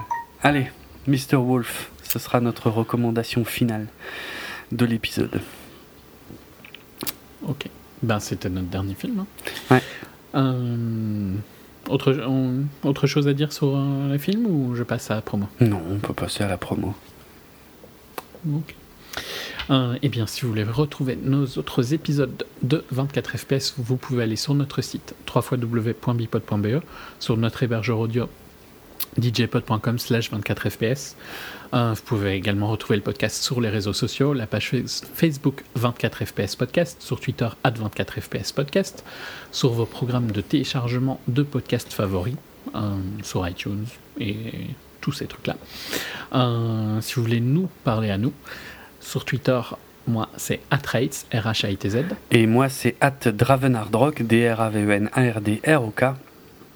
Et puis, on, bah, on va finir en musique euh, avec euh, un morceau. Euh, de Captain Fantastic Eh bien, figure-toi que oui. j'ai effectivement choisi un morceau du film que j'ai le plus détesté de cette sélection, puisqu'il s'agit de Sweet Child of Mine des Guns N' Roses. Est-ce que, je me que, ouais, sérieux, tu t'en doutais, ouais, en même temps. bah ouais, bah, c'est, je, je, pense, la chanson la plus euh, symbolique euh, dans tous les films qu'on a fait. Ouais, on est d'accord. Euh, par contre, je deviens prévisible et ça, ça me, ça me déplaît fortement. Mais j'aime bien quand on est d'accord sur des chansons qu'on aime bien tous les deux. C'est, c'est vrai, c'est vrai aussi. Donc Sweet Child of Mine, un grand, grand, grand classique euh, des Guns N' Roses, euh, issu euh, bah, de l'album Appetite for Destruction, sorti en 88. ouais, bon, j'ai assez peu de choses à dire. Hein. Un, ça a été bah, le riff principal de Slash est extrêmement célèbre, et pourtant il a été composé un peu euh, à l'arrache en fait. Euh, euh, le groupe était réuni dans une maison, ils faisaient un peu les cons, enfin ils jammaient quoi en fait, ils improvisaient et puis Slash a voulu jouer une mélodie type cirque en fait. Euh, et, euh, et puis il a commencé à, voilà, faire cette mélodie, puis tous les autres euh, zikos sont plus ou moins rentés dans le truc au fur et à mesure, et, globalement c'est un, c'est un morceau qui s'est construit en, une heure, en fait. et avec Axel Rose en fait qui était qui était à part, dans une pièce à part, mais qui les entendait en fait construire le morceau au fur et à mesure et qui écrivait les paroles en même temps.